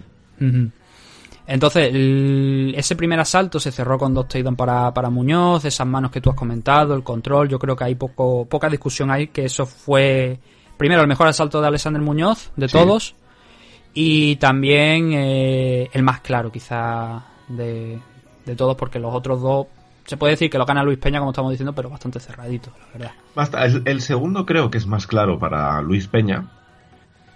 Eh, sin embargo, el tercero, aunque sí está mejor Luis Peña, realmente pega más y es más eficaz Muñoz. Hasta cierto punto, o sea, es quien golpea más, no es, no es, digamos, tan efectivo, ni tan bonito, pero mm, es un asalto un poco engañoso. Mm, Yo tengo, yo, fíjate que yo pienso lo contrario que tú. Yo pienso que el segundo más ajustado, y de hecho, o sea, yo lo primero cuando hago el, el report, que algunos habéis visto cómo, cómo lo hago ya, eh, no miro las estadísticas, las miro ahora cuando voy a empezar a hacer el programa, ¿vale? Y veo que Alessandro, y confirma un poquito lo que, lo que yo tengo aquí puesto en, en mis anota- anotaciones, que el segundo asalto para, es para Luis Peña, que es un margen mínimo que podía ir a cualquiera de los dos Sí. luchadores, pero que el tercero no, que el tercero es un claro asalto para, para Luis Peña, por mucho más striking, y porque se va comiendo a Alexander Muñoz, y porque Alexander Muñoz, a pesar de conseguir, bueno, tanto en el segundo como en el tercero, vuelve a conseguir un takedown, pero hay ocasiones eh, al hilo de lo mejor de lo que hemos comentado de, de Juan Espino, en la que no es el takedown, sino lo que haces con él.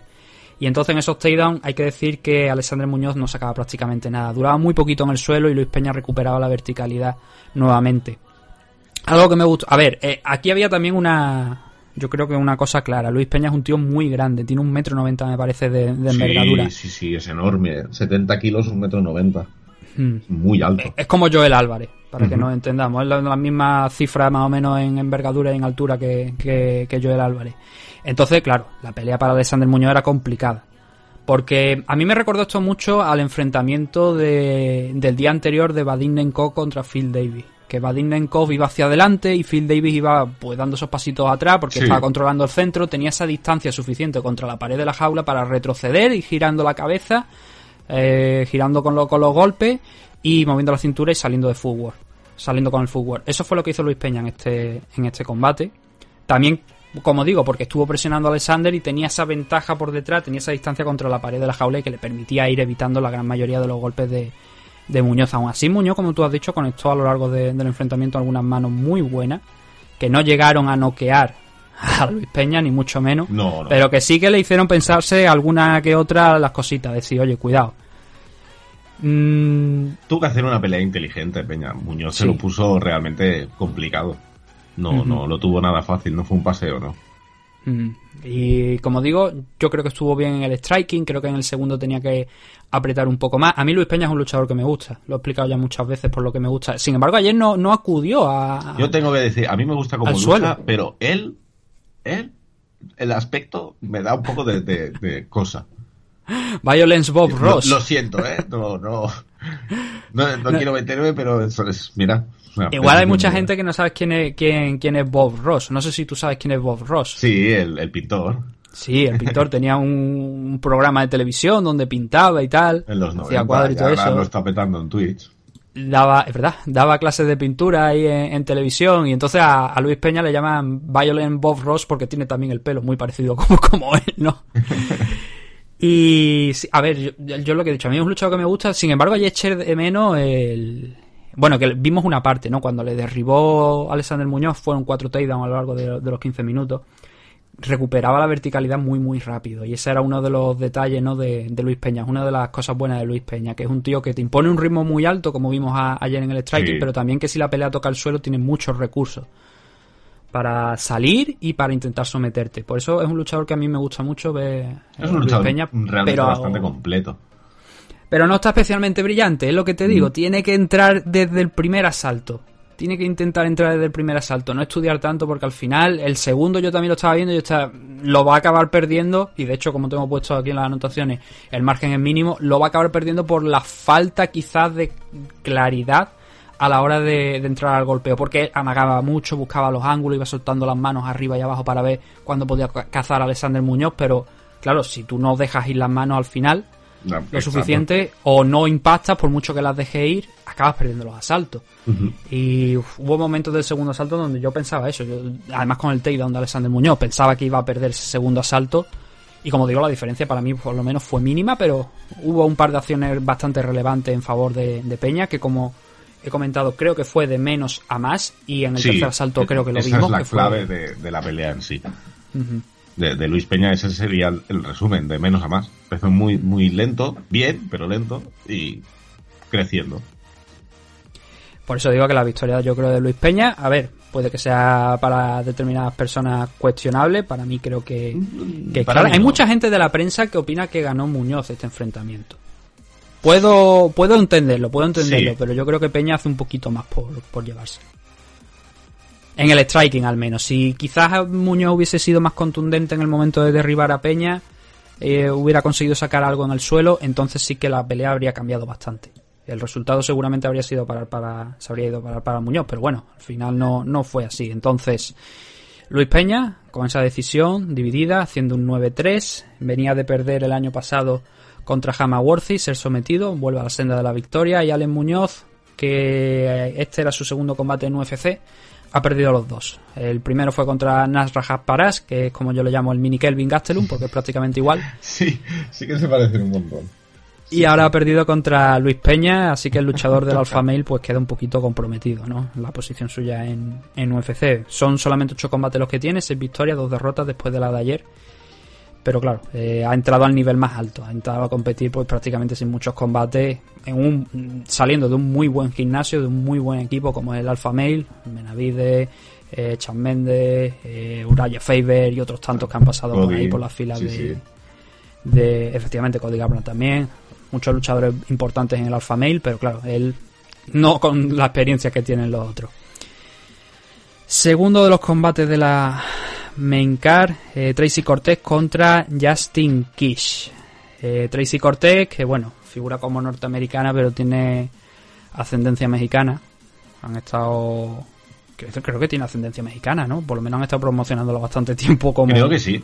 Creo que sí, sí, sí, sale con la bandera mexicana a pelea también. Pero es que es lo que pasa, nunca sabes porque son luchadores que han nacido en, en suelo estadounidense, con lo cual son americanos, pero es como Kelvin, ¿no? Que tiene también eh, ascendiente de México. Entonces, pues eso, Tracy Cortés, eh, Kelvin Gastelum, luchadores de ese tipo, ¿no? Caín Velázquez también que eran son luchadores con norteamericanos, nacido en suelo americano, pero bueno. A ver, entonces el enfrentamiento contra Justin Kish fue una decisión dividida, también para Tracy Cortés, por un 30-27, un 29-28 y un 28-29 a favor de, de la rusa, de Justin Kish.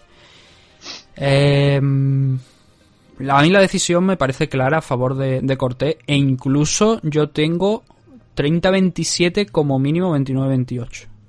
Como mínimo 29-28. Sí, Sí, para mí sí. sí. Porque lo que se vio en el combate, verdad que también nuevamente fue un combate bastante igualado. Pero bueno, aquí veo que en el tercer asalto le han dado un knockdown a, a Justin Kish sobre Tracy Cortez que yo veo cuestionable. Recuerdo la acción, pero creo que no es para tal. no creo que es tanto como para un knockdown. Bueno, el caso cae. es que el El caso es que cae. Sí, cae, pero tampoco me parece que sea. O sea, la forma en la que se recupera eh, Tracy Cortez no me parece lo suficiente como para pensar que eso fue un knockdown, más que. Yo no lo, no lo pensaba. Perdió el no equilibrio. has dicho, no, no lo pensaba. Yo creo que lo que pasó ahí en ese momento es que perdió el equilibrio, cayó por el golpe, sí, pero no, no tocada. O sea, no cae como Ben Askren ayer contra Jake Paul. Cae Bueno, simplemente bueno, porque, que- oye, me ha llegado el golpe, me. Es que caer como Askren contra Paul es, es complicado, ¿eh? No, no, hay pocos. Ujú. Entonces, a ver, el enfrentamiento, bueno, el primer asalto es clarísimo para, para Tracy Cortés. Ahí no hay discusión alguna porque el tiempo de control que pasa, eh, el tiempo de control que ejerce Tracy sobre Justin Kish es enorme. El trabajo en el striking es muy superior a, a Justin Kish, que no entró bien. Entró, a, a ver, el, digamos que la stand de, de Justin Kish, esa guardia, yo la veía como muy como que tenía bastante miedo o muy poco ortodoxa a la hora de, de afrontar el combate. No me, no me inspiró confianza. como estaba... No, no, sí que salió como, como hacia atrás, ¿no? Como muy. Exacto, como. Sí, acobardada podría ser. Sí, esa- no sé si sería la palabra, pero da- transmitiendo al menos esa sensación, como que sí, una guardia como- muy abierta, soltando los golpes ahí, bien en la, cuando ella era la que avanzaba lo hacía bastante bien. Pero había algo ahí en ese striking que a mí al menos no me acababa de, un- de encajar muy a por tantear, completo. Muy a tantear, no sé. Y Sí. Cortés, pues Y no- dominio. Hmm. Pero bueno, eso. Sí, el, el primer asalto es claro para, Sí, sí, para, para Tracy, la coge, la derriba. Hay un momento que eso sí que me, me gustó también ver a, a Justin Kish intentar algún armbar desde abajo o por lo menos subir la guardia a ver si podía cazarla ahí. Pero a nivel de global del primer asalto, el, el takedown creo que a partir del segundo minuto o rozando el segundo minuto. El control superior, que luego también lo, lo- la intentó coger a la espalda, defendiendo la estrangulación, y se pasó los cuatro minutos restantes de ese primer asalto, creo, prácticamente encima de, de Justin Kish. Entonces, Sí. el 10-9 fue totalmente claro, y no hay ninguna discusión. No, no. El Entonces, Justin Kish- es- va completamente del lado de Cortés. Sí que en algún momento brilla un poco Kish, pero Hmm. poco. Pero vaya, lo- los primeros 10, 15 segundos, si acaso, ¿eh? no mucho más, porque No, no, recuerdo por eso. que eh, Tracy. intermedia al- de intentos, pero po- muy poca cosa. Realmente nada notable. Hmm, Porque, el, el- como digo, el primer, el primer, los primeros 15 segundos o 20 segundos te ve a Justin Kish porque toma el centro, intenta ir avanzando y tal, y se viene arriba, suelta una patada, se empieza a perseguir a Tracy Cortez, y entonces cuando se produce el takedown, ¿no? Cuando se encuentra. Yo creo que a partir de ahí coge algo de miedo, por decirlo así, entre comillas, y ya se piensa mucho más el ir a tumba abierta contra, contra Tracy. Y Tracy en el segundo asalto la vuelve a derribar, vuelve a cogerle la espalda, vuelve a tener la posición. Pero cuando sale, no es por tanto tiempo desde luego como en el primer asalto, y cuando sale Kish es cuando quizá vemos su mejor versión.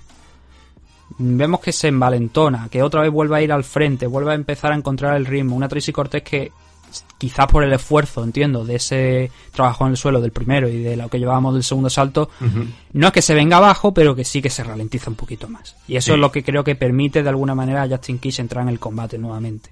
Mm, Entrar, pero Entrar. sigue siendo una salto Antes no estaba, ahora entra, ha pegado la puerta abierta, de hecho, ya estoy aquí. Exacto, sí, sí. Y este asalto para mí es bastante igualado. Creo que, de hecho, el combate, si tuviéramos que dar un resumen de, de él global, Tracy Cortes se impone en el wrestling, Justin Kish mm, se impone, quizá no con tanto margen a lo mejor como el que Tracy exhibió en el suelo, pero sí que algo mejor. Kish es superior en el striking. Pero mm, sobre todo los dos últimos asaltos. Sí, el primero no. El primero es horroroso, el primero es que no tiene opción. Pero en el segundo y el tercero sí que se ve una Justin Kish pues un poquito más acertada en el striking.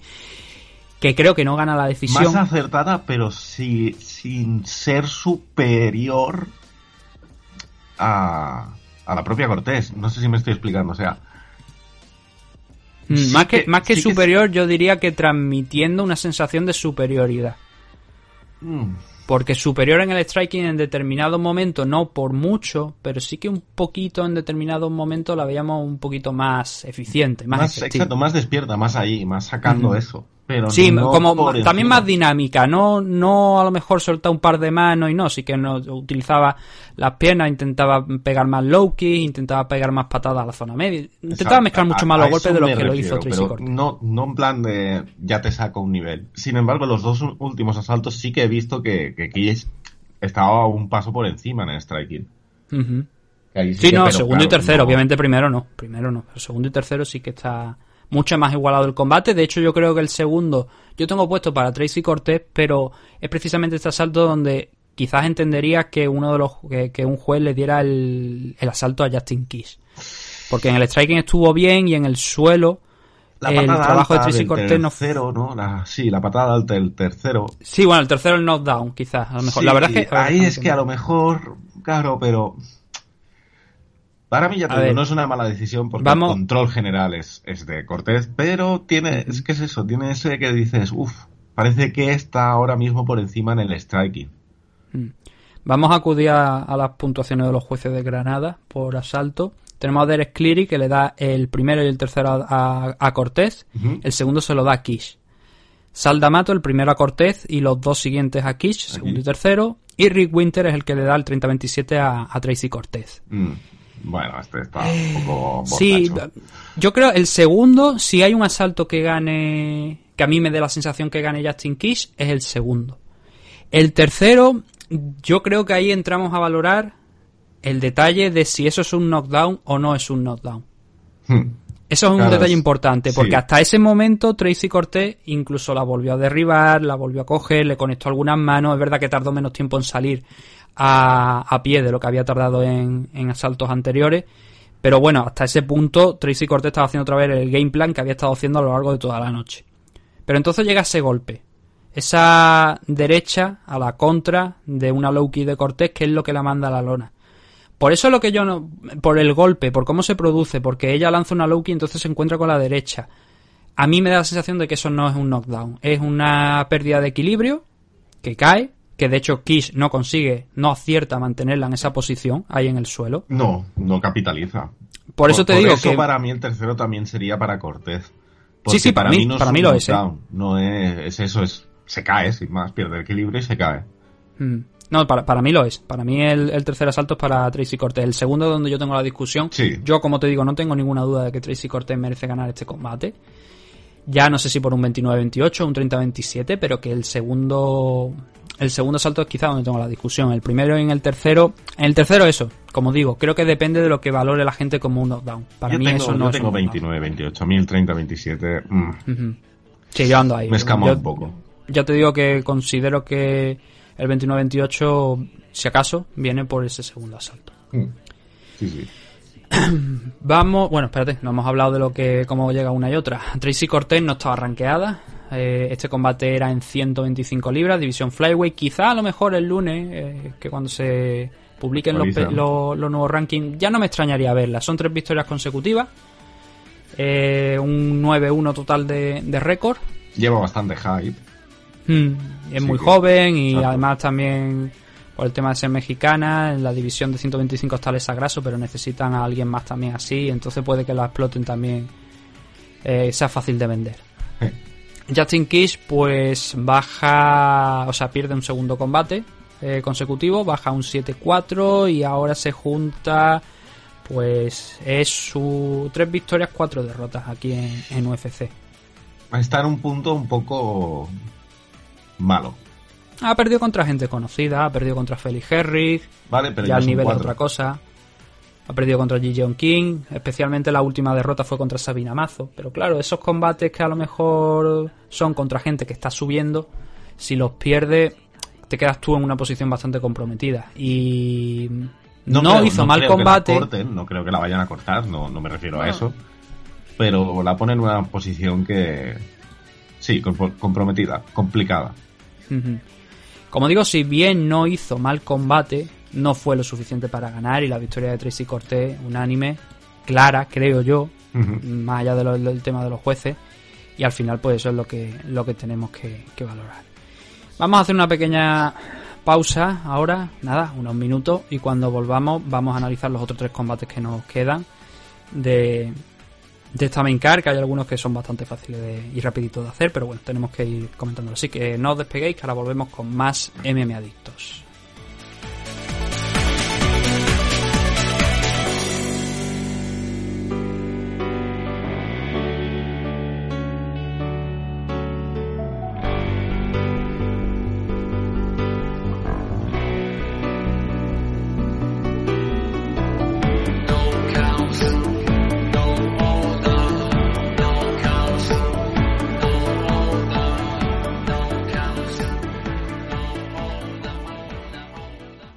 Los Caballeros de Oak es un equipo deportivo especializado en la práctica de las artes marciales mixtas, el jiu-jitsu brasileño y la modalidad de grappling. Los Caballeros de Oak cuentan con un centro de operaciones ubicado en el White Peak CrossFit de Valladolid y diversas filiales como la recién incorporada en el Nam Bandoyo de Torre del Mar, en Nerja, Málaga. Como director técnico del equipo, tenemos al entrenador y árbitro internacional de MMA, Óscar Panadero, quien dirige el equipo apoyado de varios de sus entrenadores asistentes en las distintas secciones del equipo.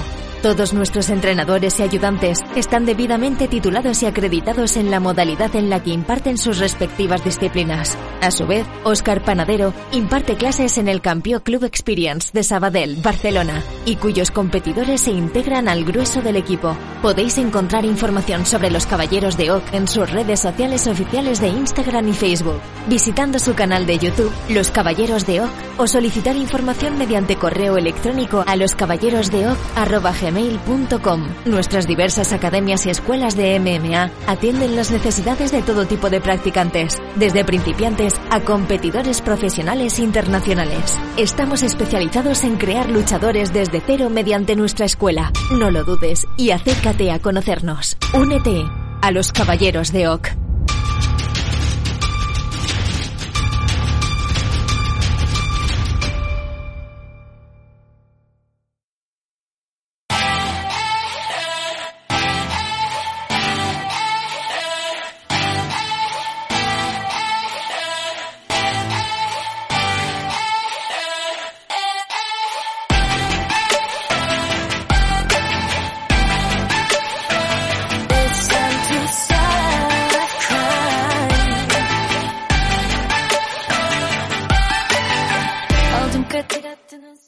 Estamos ya de regreso en esta edición de Meme Adicto, la número 406, y vamos a afrontar lo que nos queda de UFC Vegas 24, de la main card. El primero de los combates que, que tenemos es el de 185 libras entre Jacob Malcolm y Abdul Razak Alassane. Este es un combate que es muy fácil de explicar cómo se produce la victoria, con lo cual creo que vamos a pasar bastante rápido mm, por él. Una, un triple 30-27 para Jacob Malcolm sobre Abdul Razak Alassane. Este era el debut de Alassane en 185 libras aquí dentro de UFC. Yo más que 30-27 incluso hasta me inclino a por un 30-26 o incluso hasta un 30-25, pero más 30-26 que 30-27.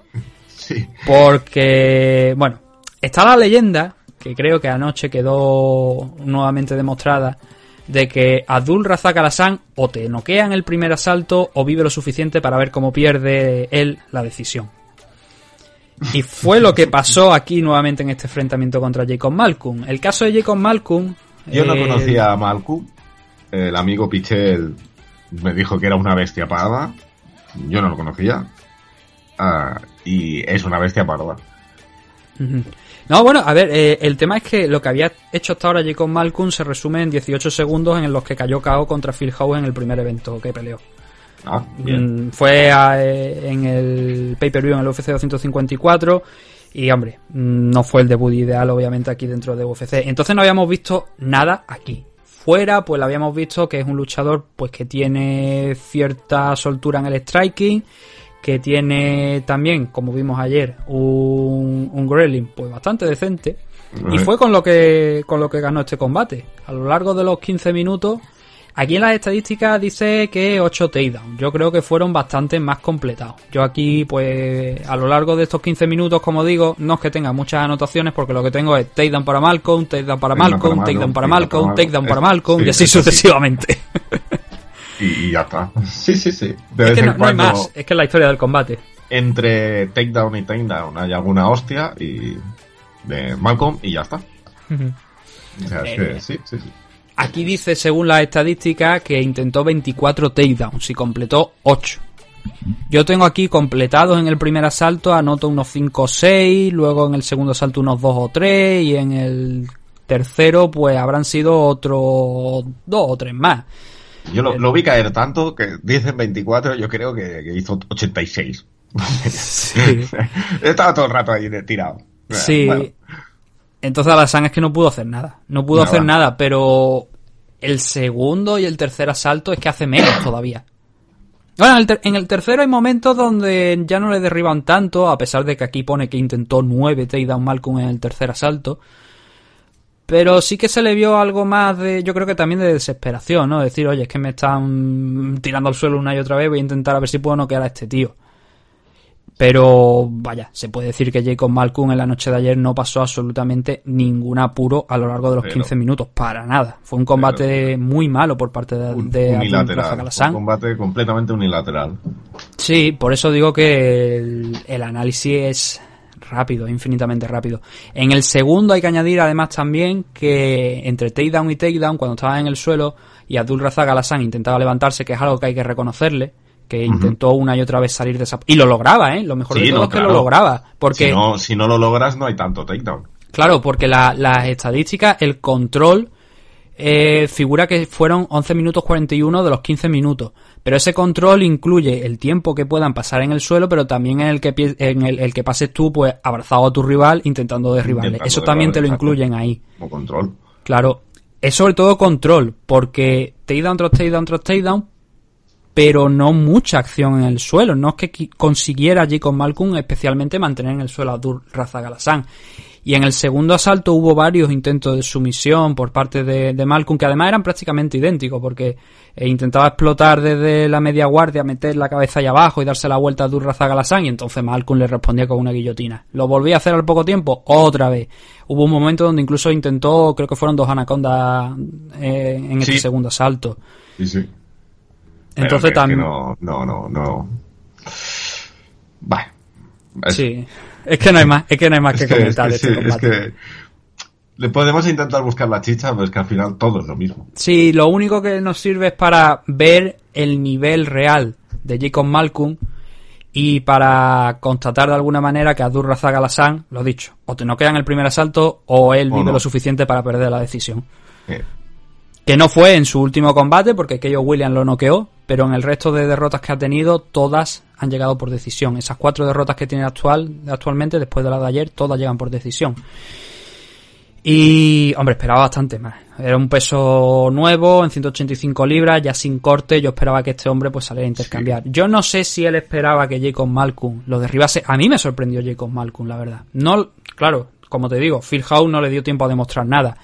Pero yo lo tenía por más striker que por Grelder. Entonces yo no sé si es que ayer tomó esa decisión de llevar la pelea al suelo porque vio que era una estrategia muy factible contra un tío como Alassane, cansarlo, el derribarle y, y mantenerla ahí. Y coño, si fue eso, al final le dio Si fue su resultado completamente. estrategia, exacto, si fue su estrategia fue de 10. Si ese era el plan, le salió de 10. Y si se adaptó, también. Mm. La verdad es que Así que- hizo una pelea muy... No completa, pero sí... O sea, completa en el sentido de que le ganó por la mano. Y bueno, eh, ya está. Es que eso es lo que hay para, para analizar este, Sí. este combate, que no hay más. Entonces, Adur Razak Alasan ahora suma tres derrotas consecutivas. Este era el debut que tenía aquí en, en la división de 185 libras. No ha cambiado la cosa, sigue sumando derrotas. Tuvo un parón de dos años en el que hubo algunas acusaciones de violación, incluso. eh, acusaciones muy serias que al final creo que salió indemne de ella. Y cuando volvió a pelear en el 2020, perdió esos dos combates. Ahora pierde este tercero en 2021. Y bueno, esta es la, la cosa fea, la verdad. ¿Será karma? Mm, No lo sé, hombre, salió, yo creo que salió inocente de, los de los cargos. Ah, Entonces, si sale inocente no ha hecho nada, entiendo.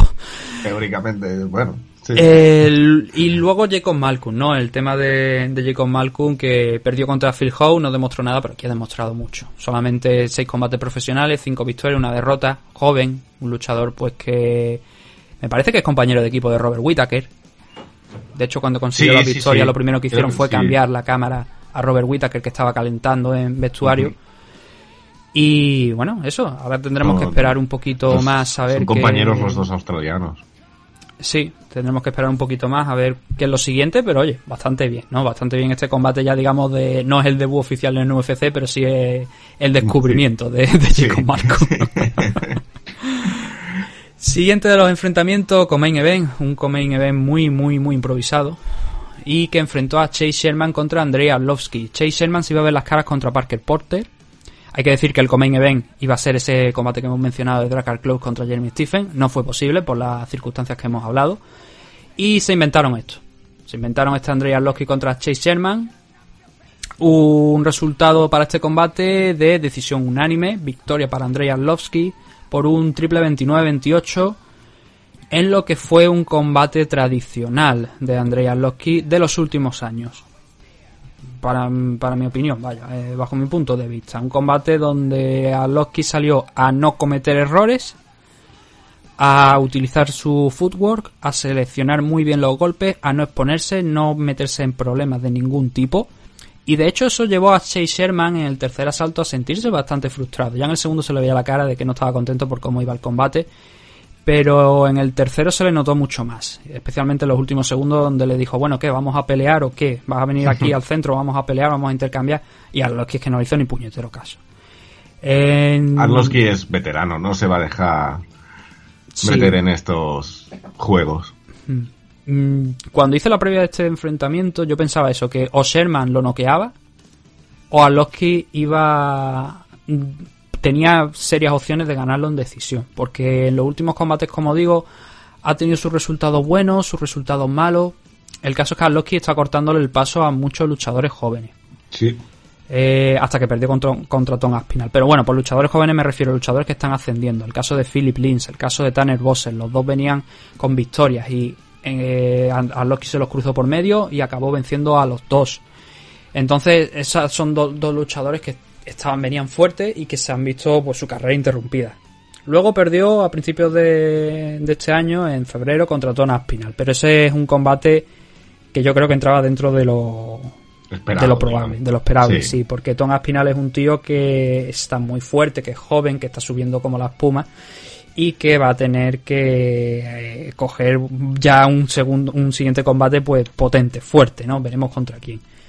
Pero el caso es que Arlovsky fue, fue sometido en ese enfrentamiento contra, contra Tom Aspinall, ahí no pudo ejecutar ese plan. Y bueno, este combate quizás a lo mejor también se podría decir que desde el punto de vista de estilo, creo que no es que le favoreciese, pero sí que es verdad que mm, de alguna manera no esperábamos que Chase Sherman fuera a tirarlo al suelo y fuera a derribarle, sino que estuviera pues ahí en el striking. Chase Sherman, que por cierto ha estado en Bare Knuckle Fighting también. Y, y entonces era el combate que yo esperaba, ¿no? Eh, ir poquito a poco, golpe a golpe, intentando intercambiar. Entonces yo ahí vi muy bien a Arlovsky haciendo el combate, como digo, tradicional que viene haciendo últimamente, de ir seleccionando mucho, ir moviéndose, no caer en el juego del rival. El primer asalto no, porque en el primero le costó entrar un poquito más en, en el ritmo, pero en el segundo ya sí que, que lo encontró. Empezó a trabajar las low empezó a medir la distancia, empezó a frenar a Sherman cada vez que intentaba avanzar, picando con el jab, cambiando la guardia, que eso también es un detalle que me he dado cuenta de los últimos combates de Arlovsky, que va cambiando la guardia, va intentando incomodar y sembrar muchas más dudas sobre sus rivales.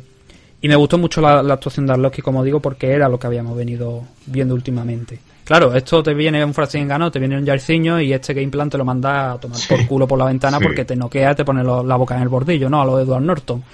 Pero... bueno, eh, no sé si tú... has- que me parece que tú no has... No, yo tengo que decirlo, que esta pelea no he podido verla. Es la única que no he visto, que aguantó. No me ha dado tiempo. Y por eso te dejo que yo estoy pendiente escuchando. Mm. En cuanto pueda la veré. Pues eso es lo que, es lo que quiero decir, que el trabajo Pero me, de... me- me ha sorprendido realmente la Arlovsky. Eso sí que lo digo. Pensaba que lo iban a noquear. Mm. Sabía que tenía opciones, pero pensaba que lo iban a noquear. Ujú. Entonces fue una derrota, yo entiendo que frustrante para Chase Sherman, que también conectó un buen número de golpes. Si nos vamos a las estadísticas, tenemos 88 golpes significativos por parte de Chase Sherman y Andrei Arlovsky 105. Pero como el combate solamente fue striking, algunos momentos sí que es verdad que creo que fue en el segundo asalto que empezó Sherman a hacer algo de daño y Arlovsky optó por meterlo en el clinch para mm, apaciguar un poquito las aguas y mantener ahí a Sherman y recuperarse que no se le fuera de madre y eso fue realmente lo máximo que llegó a hacer Sherman entre el segundo y el tercero, además, como digo, de, frustrarse porque no encontraba la manera de... Él seguía persiguiendo a Andrea Loki, pero claro, también está en ti, tú eres el que estás persiguiendo, tú tendrás que cortar los ángulos, tendrás que echarte encima y eso Sherman ayer le faltó. Entonces entiendo la frustración, pero creo que de- eso también está en él, que debería haber intentado cortar eh, a los pasos de la salida de, de Andrea el footwork, y no lo consiguió. Y una pelea muy inteligente para Andrea Loki, tirando de cabeza, como digo, como ha venido haciendo habitualmente en los últimos enfrentamientos, para sumar esa victoria por ese, ese triple 29-28, que como digo yo creo que es correcto. El primer asalto para, mm, para Sherman, sobre todo con una buena lluvia de golpes en los momentos finales de- del asalto, en el último minuto. A partir de ahí, pues Arlovsky encuentra el timing y le hace no la vida imposible a Chase Sherman, pero sí que le complica lo suficiente como para ir picando sin ser golpeado en- exceso e ir sumando puntos para conseguir al final la victoria por decisión. Para Andrei Arlovsky, pues bueno, esa derrota contra Tom Aspinall ahora se convierte en una victoria contra Chase Sherman. Mm, solo Dios sabe cuánto Arlovsky, cuánto vamos a ver a Más Arlovsky de él, exacto. Sí, sí. porque creo que eran 20 victorias me parece en UFC, pero son muchos más combates los que lleva. No solamente son, son 20 victorias, pero son muchísimos más combates los Y, que... y fuera de la UFC también. Es que Sí, hombre, muchos combates. Es un veterano, veterano. El infame enfrentamiento que tuvo con... Bueno, uno de los, de los enfrentamientos que tuvo contra Team Silvia, pero que se dio en One Championship, que acabó en una soccer kick. Eh, eh, aquel combate fue uno de los primeros eventos de, de One Championship y luego pues tuvo la oportunidad de estar en World Series of Fighting volver a UFC que es la época en la que estamos ya Pero peleó con Fedor en Affliction. bueno si se le puede llamar pelea si se le puede llamar Lo- pelear Lo el- noqueó Fedor Sí. en no, bueno Fedor, Fedor no, no lo noqueó Se noqueó dejó- él contra el puño de, de Fedor. sí dejó Saltó, un cadáver ¿Dónde está la muerte? Ahí va. Dejó un cadáver en una escena del crimen ahí con Arlovsky totalmente fuera de sí por el golpetazo que le pegó. Claro, se sintió que le había hecho daño a Fedor y Arlovsky se fue ahí a, a por él y pegó un saltito y se encontró un derechazo de Fedor que lo puso a dormir al pobre.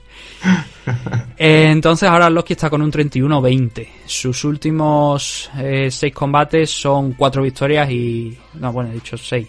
siete. Sus últimos siete combates son cuatro victorias y tres derrotas, que la verdad es que está bastante bien. Pero como Sí. digo, vamos a ver cuánto más tiene Arlovski dentro de él para seguir dando aquí dentro de UFC. Y Chase Sherman en esta segunda etapa en, en UFC ahora mismo está con un 1-1 de récord. Ganó su combate de entrada nuevamente en UFC contra Ike Villanueva el año pasado, noqueando a, a Villanueva. Y ahora pierde contra Andrei Arlovski.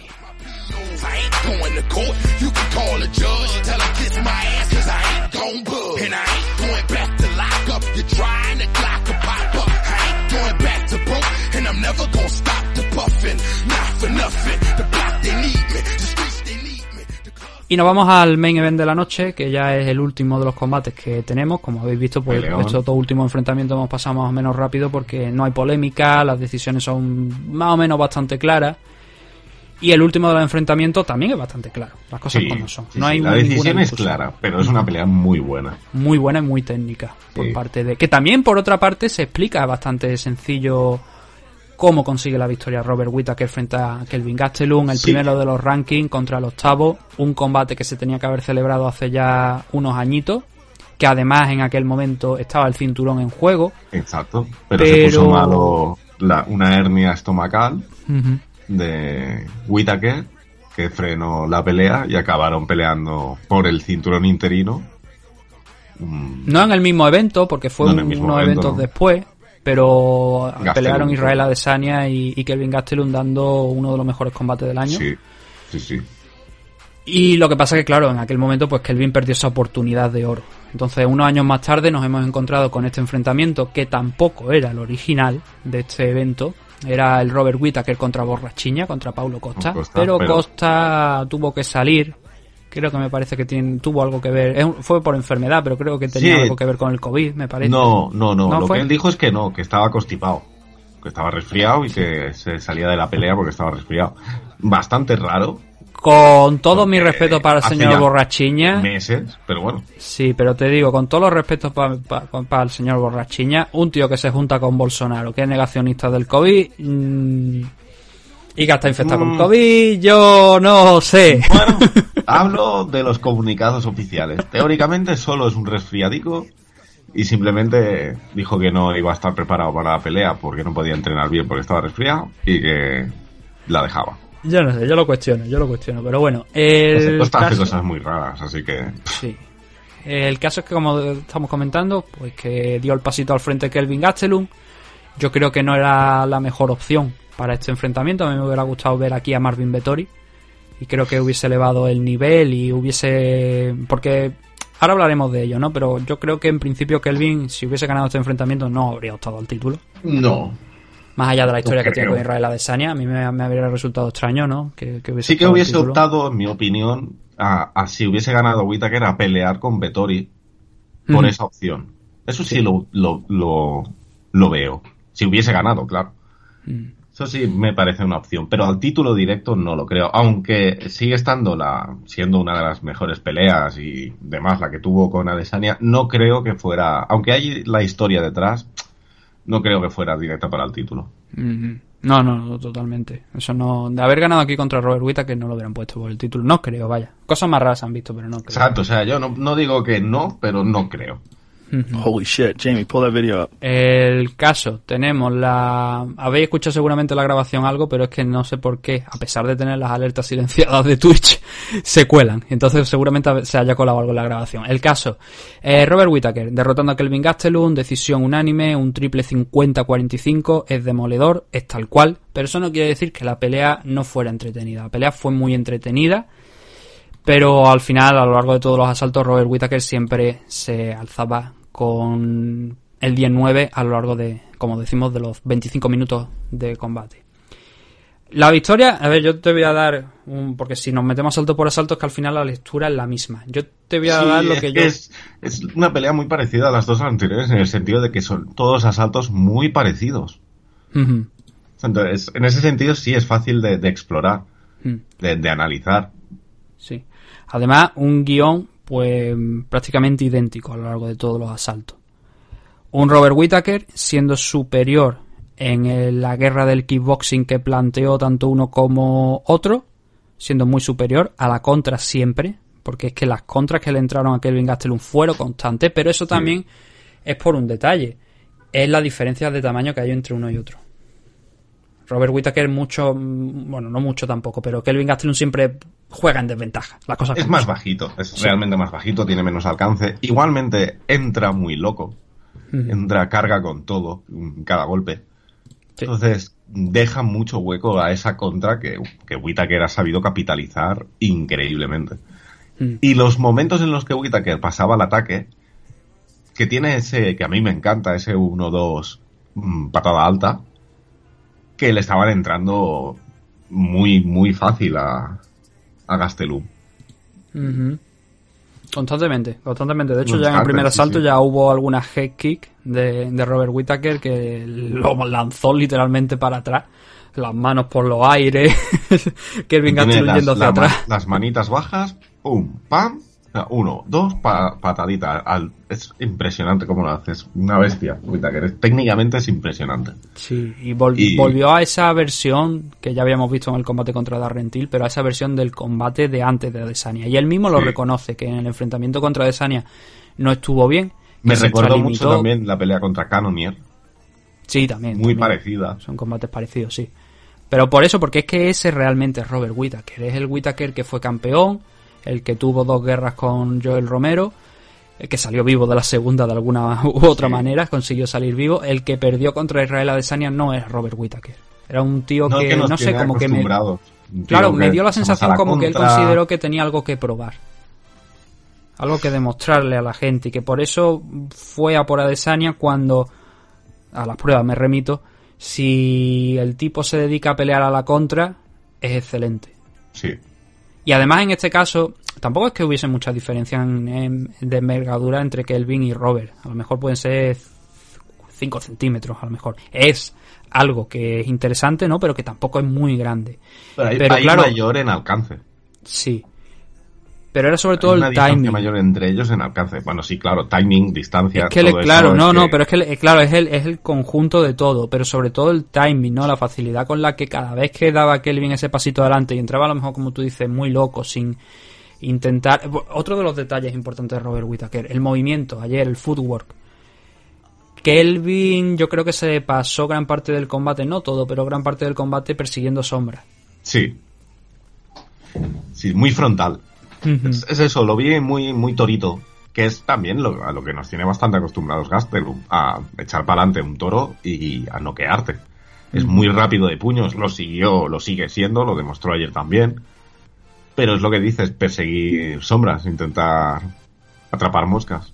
Claro, eh, y entonces cuando valoras a lo mejor por qué gana uno, por qué gana, por qué pierde el otro también se puede, se puede decir. Uno de los detalles quizás por lo que pierde Kelvin Gastelum es por eso, no es por la forma que por unos momentos parecía que estaba empezando a cortar bien, que llegaba a poner ahí en alguna posición no complicada, pero que sí conectaba a lo mejor dos, tres golpes buenos sobre Whittaker, pero en la mayor parte del tiempo él intentaba pues, empujar sin éxito. Y Robert Exacto. Whittaker lo- le- se lo hacía pagar constantemente. No solamente en el striking, porque aquí es donde viene la segunda, a lo mejor de las causas, eh, podemos decir, de la derrota de, de Kelvin, sino que también en el wrestling, porque Robert Whittaker en este combate a lo largo de, no de todos los cinco asaltos, sí que lo intentó a lo largo de los cinco asaltos, pero primero, segundo y quinto Sí. especialmente, eh, ahí logra takedowns. Creo que 4 o 5 a lo largo de todo el combate, ¿no? Yo, Completos, tengo, claro. yo tengo eso, cuatro o cinco takedowns a lo largo del combate. Sea, también puntúan, claro, Claro. y eso Kelvin no ha hecho ningún amago. Bueno, creo que sí uno, pero En muy el cuarto asalto hay un takedown de Kelvin Gastelum en los dos últimos minutos Mm, porque le estaba presionando de alguna manera a Gastelum, entonces Whittaker decide que tiene que dar un pasito adelante para volver a controlar el ritmo del combate y tal, y entonces ahí es donde se encuentra en el clinch, porque no se mueve Kelvin, no retrocede, No. se queda ahí y él se lo encuentra y entonces cuando lo aprovecha para derribarle, pero también es verdad que no lo mantiene. Consigue el takedown, puntúa ese takedown, pero no le mantiene en el suelo, se le levanta a Robert Whittaker muy muy muy rápido sin Y además se le levanta pegando. Que eso también, eso, eso puntúa. Entonces la lectura al final de, de este combate es, resumiendo lo que estamos diciendo, El fútbol de Robert Whittaker fue excelente, el timing también pesó mucho, cómo iba soltando jab tras jab tras jab cada vez que Kelvin Gastelum intentaba avanzar. Las low kicks también jugaron un papel Un papel. importante, no solo las low kicks, sino también eh, las high kicks, porque se atrevió Robert Whittaker a lanzar muchas, como tú estabas diciendo con esa secuencia, ese combo. Y también la precisión, la precisión y el wrestling también, la precisión con la que iba soltando esos golpes. Es y que realmente lo, abrumó en todos los sentidos. Ujú. Pasa que una pelea eso de cinco asaltos con Kelvin que siempre estuvo ahí. Sí, porque nunca perdió la cara al combate, pero ver, no, exacto. no encontraba la forma de puntuar o de llevarse los asaltos. Exacto, exacto, pero que es eso, que, que se puede pensar, o sea, se puede llevar a pensar que es una pelea muy one side, muy hacia un lado y tal, pero que tampoco es tan así. O sea, es, es una clara victoria de Whittaker, pero Kelvin estuvo siempre en la pelea, estuvo dando guerra, estuvo intentando, proponiendo, que eso, oye, hace una pelea muy entretenida. Para mí es una pelea la mejor del evento. Sí, eh, una de, de las estadísticas que yo echo de menos que no pongan, eh, porque antiguamente las podías ver en la página de UFC, pero ya no, no ponen esa estadística, que es cuánto tiempo se pasan en avance. Eso me gustaría verlo, porque Kelvin Gastelum probablemente pasara la mayor parte del combate en avance. En avance, pero claro, sí. no, si tú avanzas y, como estamos diciendo, no eres capaz de cortar los espacios por muy cerca de la jaula que esté Robert Whittaker, Claro, que lo tengas en el exterior de, de eso, de la jaula, pero mm, si no lo acorralas y siempre tiene espacio para salir, pues mucho no te sirve, porque se desplaza lateralmente, es muy bueno desplazándose. Bueno, es que tuvo un juego de pies, lo, he dicho, fenomenal, fenomenal. Y eso Fue que la jaula clase. de la jaula del Apex es más Es más pequeñita. pequeñita. Imagínate si hubiera estado en la grande. Sí, Entonces a lo mejor los problemas de Kelvin Gastelum se hubieran incluso incrementado mucho más. puede Pero- ser, puede ser. A ver, el- claro, la pregunta que a lo mejor yo, yo por lo menos yo me hago y a lo mejor se hace mucha gente es quizás cuál es el nivel verdadero de Kelvin Gastelum. De alguna manera sobrevaloramos a Kelvin Gastelum por esas ganas, esa fuerza, ese corazón que tiene y el nunca, nunca rendirse. Es este, porque claro, en el combate de ayer, lo que estamos diciendo, no le pierde la cara nunca al enfrentamiento, sigue yendo de frente, pero se ve abrumado por Robert Whittaker, le pasan por encima prácticamente a lo largo de... yo creo, yo creo que Gastelum es una es un máquina en una división que no le toca. Hmm. Yo, claro, eh, estamos hablando, supongo, de que debería bajar a 170, ¿verdad? Eh, exactamente. Ya el Yo, problema para es mí que debería intento. bajar a una división. Es que no, exacto, lo intentó, no da el peso, sale mal. Por Mm. cómo está construido él físicamente, pues claro, no se siente cómodo. Entonces es, es, es ese tipo de, de- de hombre que dice, si, si fueras un poco más alto, probablemente en algún momento hubiese sido campeón. Hmm. Es como un oso, básicamente. Es un oso, sí, sí, es un, exacto, o sea, apenas, no tiene caderas, recto, es un oso, un cuello que parece que eso... Pero claro, es pequeño para esa división donde cortan tanto peso que le sacan todos, bueno, mucho alcance y al final los que son técnicos como Whitaker, pues se lo hacen pagar. Hmm. Y encima bueno. es eso, es un tío agresivo que va para adelante, que le echa valor y eso todavía se lo hacen pagar más. Sí. Por último, bueno, yo creo que las estadísticas al final también hablan de, de la pelea. 150 golpes significativos de los 284 intentados por parte de Robert Whittaker. 52%. Más del 50% de golpes conseguidos, logrados sobre el Es rostro que de, de para mí. Whittaker en esta ha sido muy superior, a- mucho más superior a Sí. Gastelum que a Desania contra Gastelum. También porque. mm, A ver, yo creo que Adesanya se calentó con Gastelum. Se calentó y cayó a lo mejor Puede también un poquito sí. en la trampa. A pesar de que eh, también hay que decir que Israel Adesanya en aquel combate me parece que logró pues, cerca de cuatro knockdowns, me parece Sí, que, que sí, le sí, joder, Fue una también a caldo. Pero técnicamente me ha parecido mejor el Whittaker de, de Sí. ayer. Sí, sí, sí, sí. El- esta, esta pelea de Whittaker contra Gastelum fue mejor que la de Adesanya contra Gastelum desde el punto de vista técnico, no desde el punto de vista del entretenimiento, sino No. desde el punto de vista técnico. Y lo que está claro es que Robert Whittaker después de esta victoria yo creo que vuelve a presentar su candidatura, si ya no la, no la había hecho, para enfrentarse nuevamente contra Adesanya. Yo creo que es el combate a hacer. Para mí sí. Inmediatamente. Ah, porque mí además que se lo ha que me ha ganado. parecido, ahí hacían como juegos de cámaras raros con Vettori que me ha dado como la espina de decir, a ver si los van a hacer enfrentarse a estos antes de ir a por Adesanya. Eh, No sé por qué me- me ha dado ese feeling. Buen punto porque Una cosa es verdad. mía, ¿eh? Es verdad que Marvin Vettori estaba ayer en, en el Apex, estaba ahí, dijo esta semana que iba a ir allí a dar por culo, básicamente, a exigir y a ver qué es lo que podía rascar. No lo sé, a ver, eh, yo creo que Whitaker con este enfrentamiento aquí, yo creo que ha hecho lo, Sí, sí, o lo sea, suficiente para. Coincido es que este, completamente. es que Para este tío creo que no ha perdido un combate. Es que este tío creo que solamente ha perdido un combate en 185 a lo largo de su carrera a Adesanya, contra Desania. Es que literalmente. el único. Es que el único combate que ha perdido en 185, en 170 Sí, sí, sí. no. En No le iba tan 185, bien. la división. 180, que es su, su división. Para mí, sí, lo, lo que dices, y insisto, sí. Para mí, para el título. Es una pelea que tengo ganas de ver. Y sobre todo que no hay que olvidar que es que viene con una racha de tres victorias consecutivas. Yo, por ejemplo, muchas veces digo, eh, sobre todo en el caso de este enfrentamiento contra Desania, Desania lo, lo noqueó, una revancha inmediata creo que no procede, pero es que ahora se la ha ganado. Es que ahora Sí, no se le puede sí. negar porque No. es que está derrotando a contenders, a todo el contender es que viene a quitar esa posición. mucho el feeling de Vettori y no sabemos si Adesanya quiere pelear en breves o no. De momento está bastante callado y no sé hasta qué punto Whitaker esperará. Entonces, es que mm, es que me ha dado mucho ese rollo, de verdad, me ha dado mucho ese rollo de que iban a hacer que se pegaran estos dos. No sé por qué. Yo creo que cualquier... Espero que me equivoque, ¿eh? Eh, lo que está lo que yo creo que sí que está claro es que el siguiente o bueno los siguientes mejor dicho para, para enfrentarse por el cinturón son o Robert Whittaker o Marvin Vettori nada Sí. más borrachiña yo creo que ahora por el momento no entra Para mí no. O no debería entrar. Tienen puesto ahí porque si no, ¿quién más pones? claro entrará cuando se sepa quién es el que se enfrenta por el cinturón contra Israel Adesanya. Entonces, cuando ya podremos decir, pues bueno, el que queda de esos dos, de Whittaker o, o Vettori, que se enfrente contra Borrachiña, porque es lógico, está en segunda posición. Exacto. Sí, sí. Claro, las papeletas ahora para mí las tiene Whittaker. Y Vettori tendría que pasar por, por Borrachiña. Muy a mi pesar porque me gustaría ver al italiano con lo que ha evolucionado nuevamente enfrentándose a Whittaker. Pero también quiero ver a Whittaker con esta no nueva versión, sino su vieja versión. Y ya siendo consciente de, de qué es lo que tiene que hacer frente a, a Desania, de que esto mismo es lo que tiene que desarrollar contra Desania. Sí, exacto. Que a lo mejor no le sirve. Cómo plantea esta revancha es realmente interesante.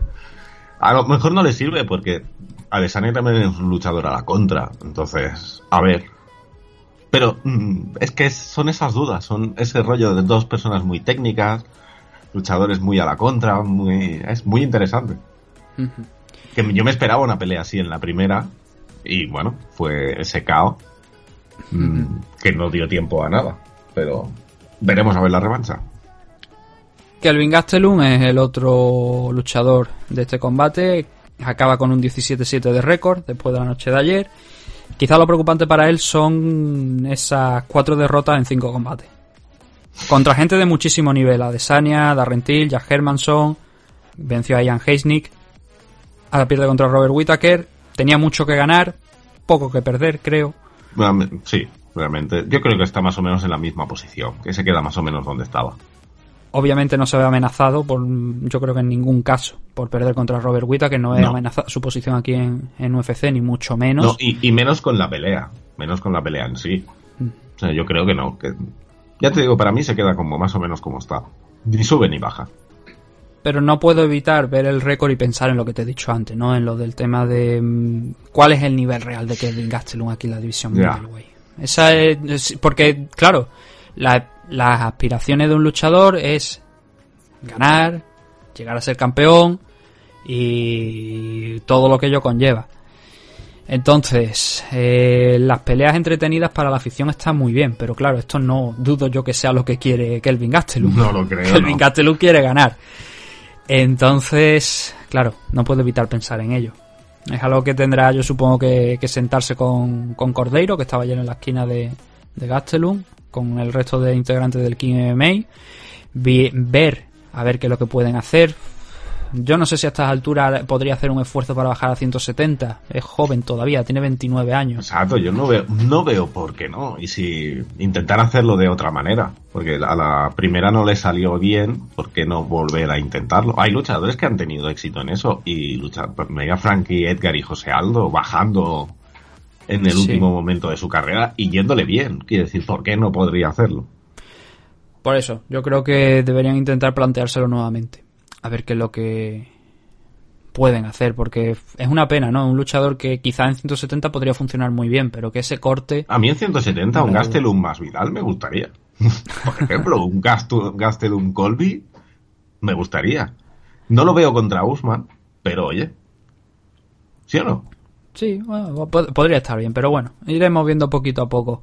A ver qué es lo que pasa este próximo lunes, a ver qué, en qué posición queda Kelvin Gastelum, Robert Whittaker obviamente no puede subir más de la primera, pero veremos si en próximas semanas pues tenemos noticias sobre quién va a ser el siguiente contender al cinturón de Israel Adesanya o si por contra vemos como Israel Adesanya da un pasito al lado por el momento y a lo mejor, ¿por qué no? Puede que hasta tengamos un cinturón interino, Interino, entre justo ahora lo estaba pensando.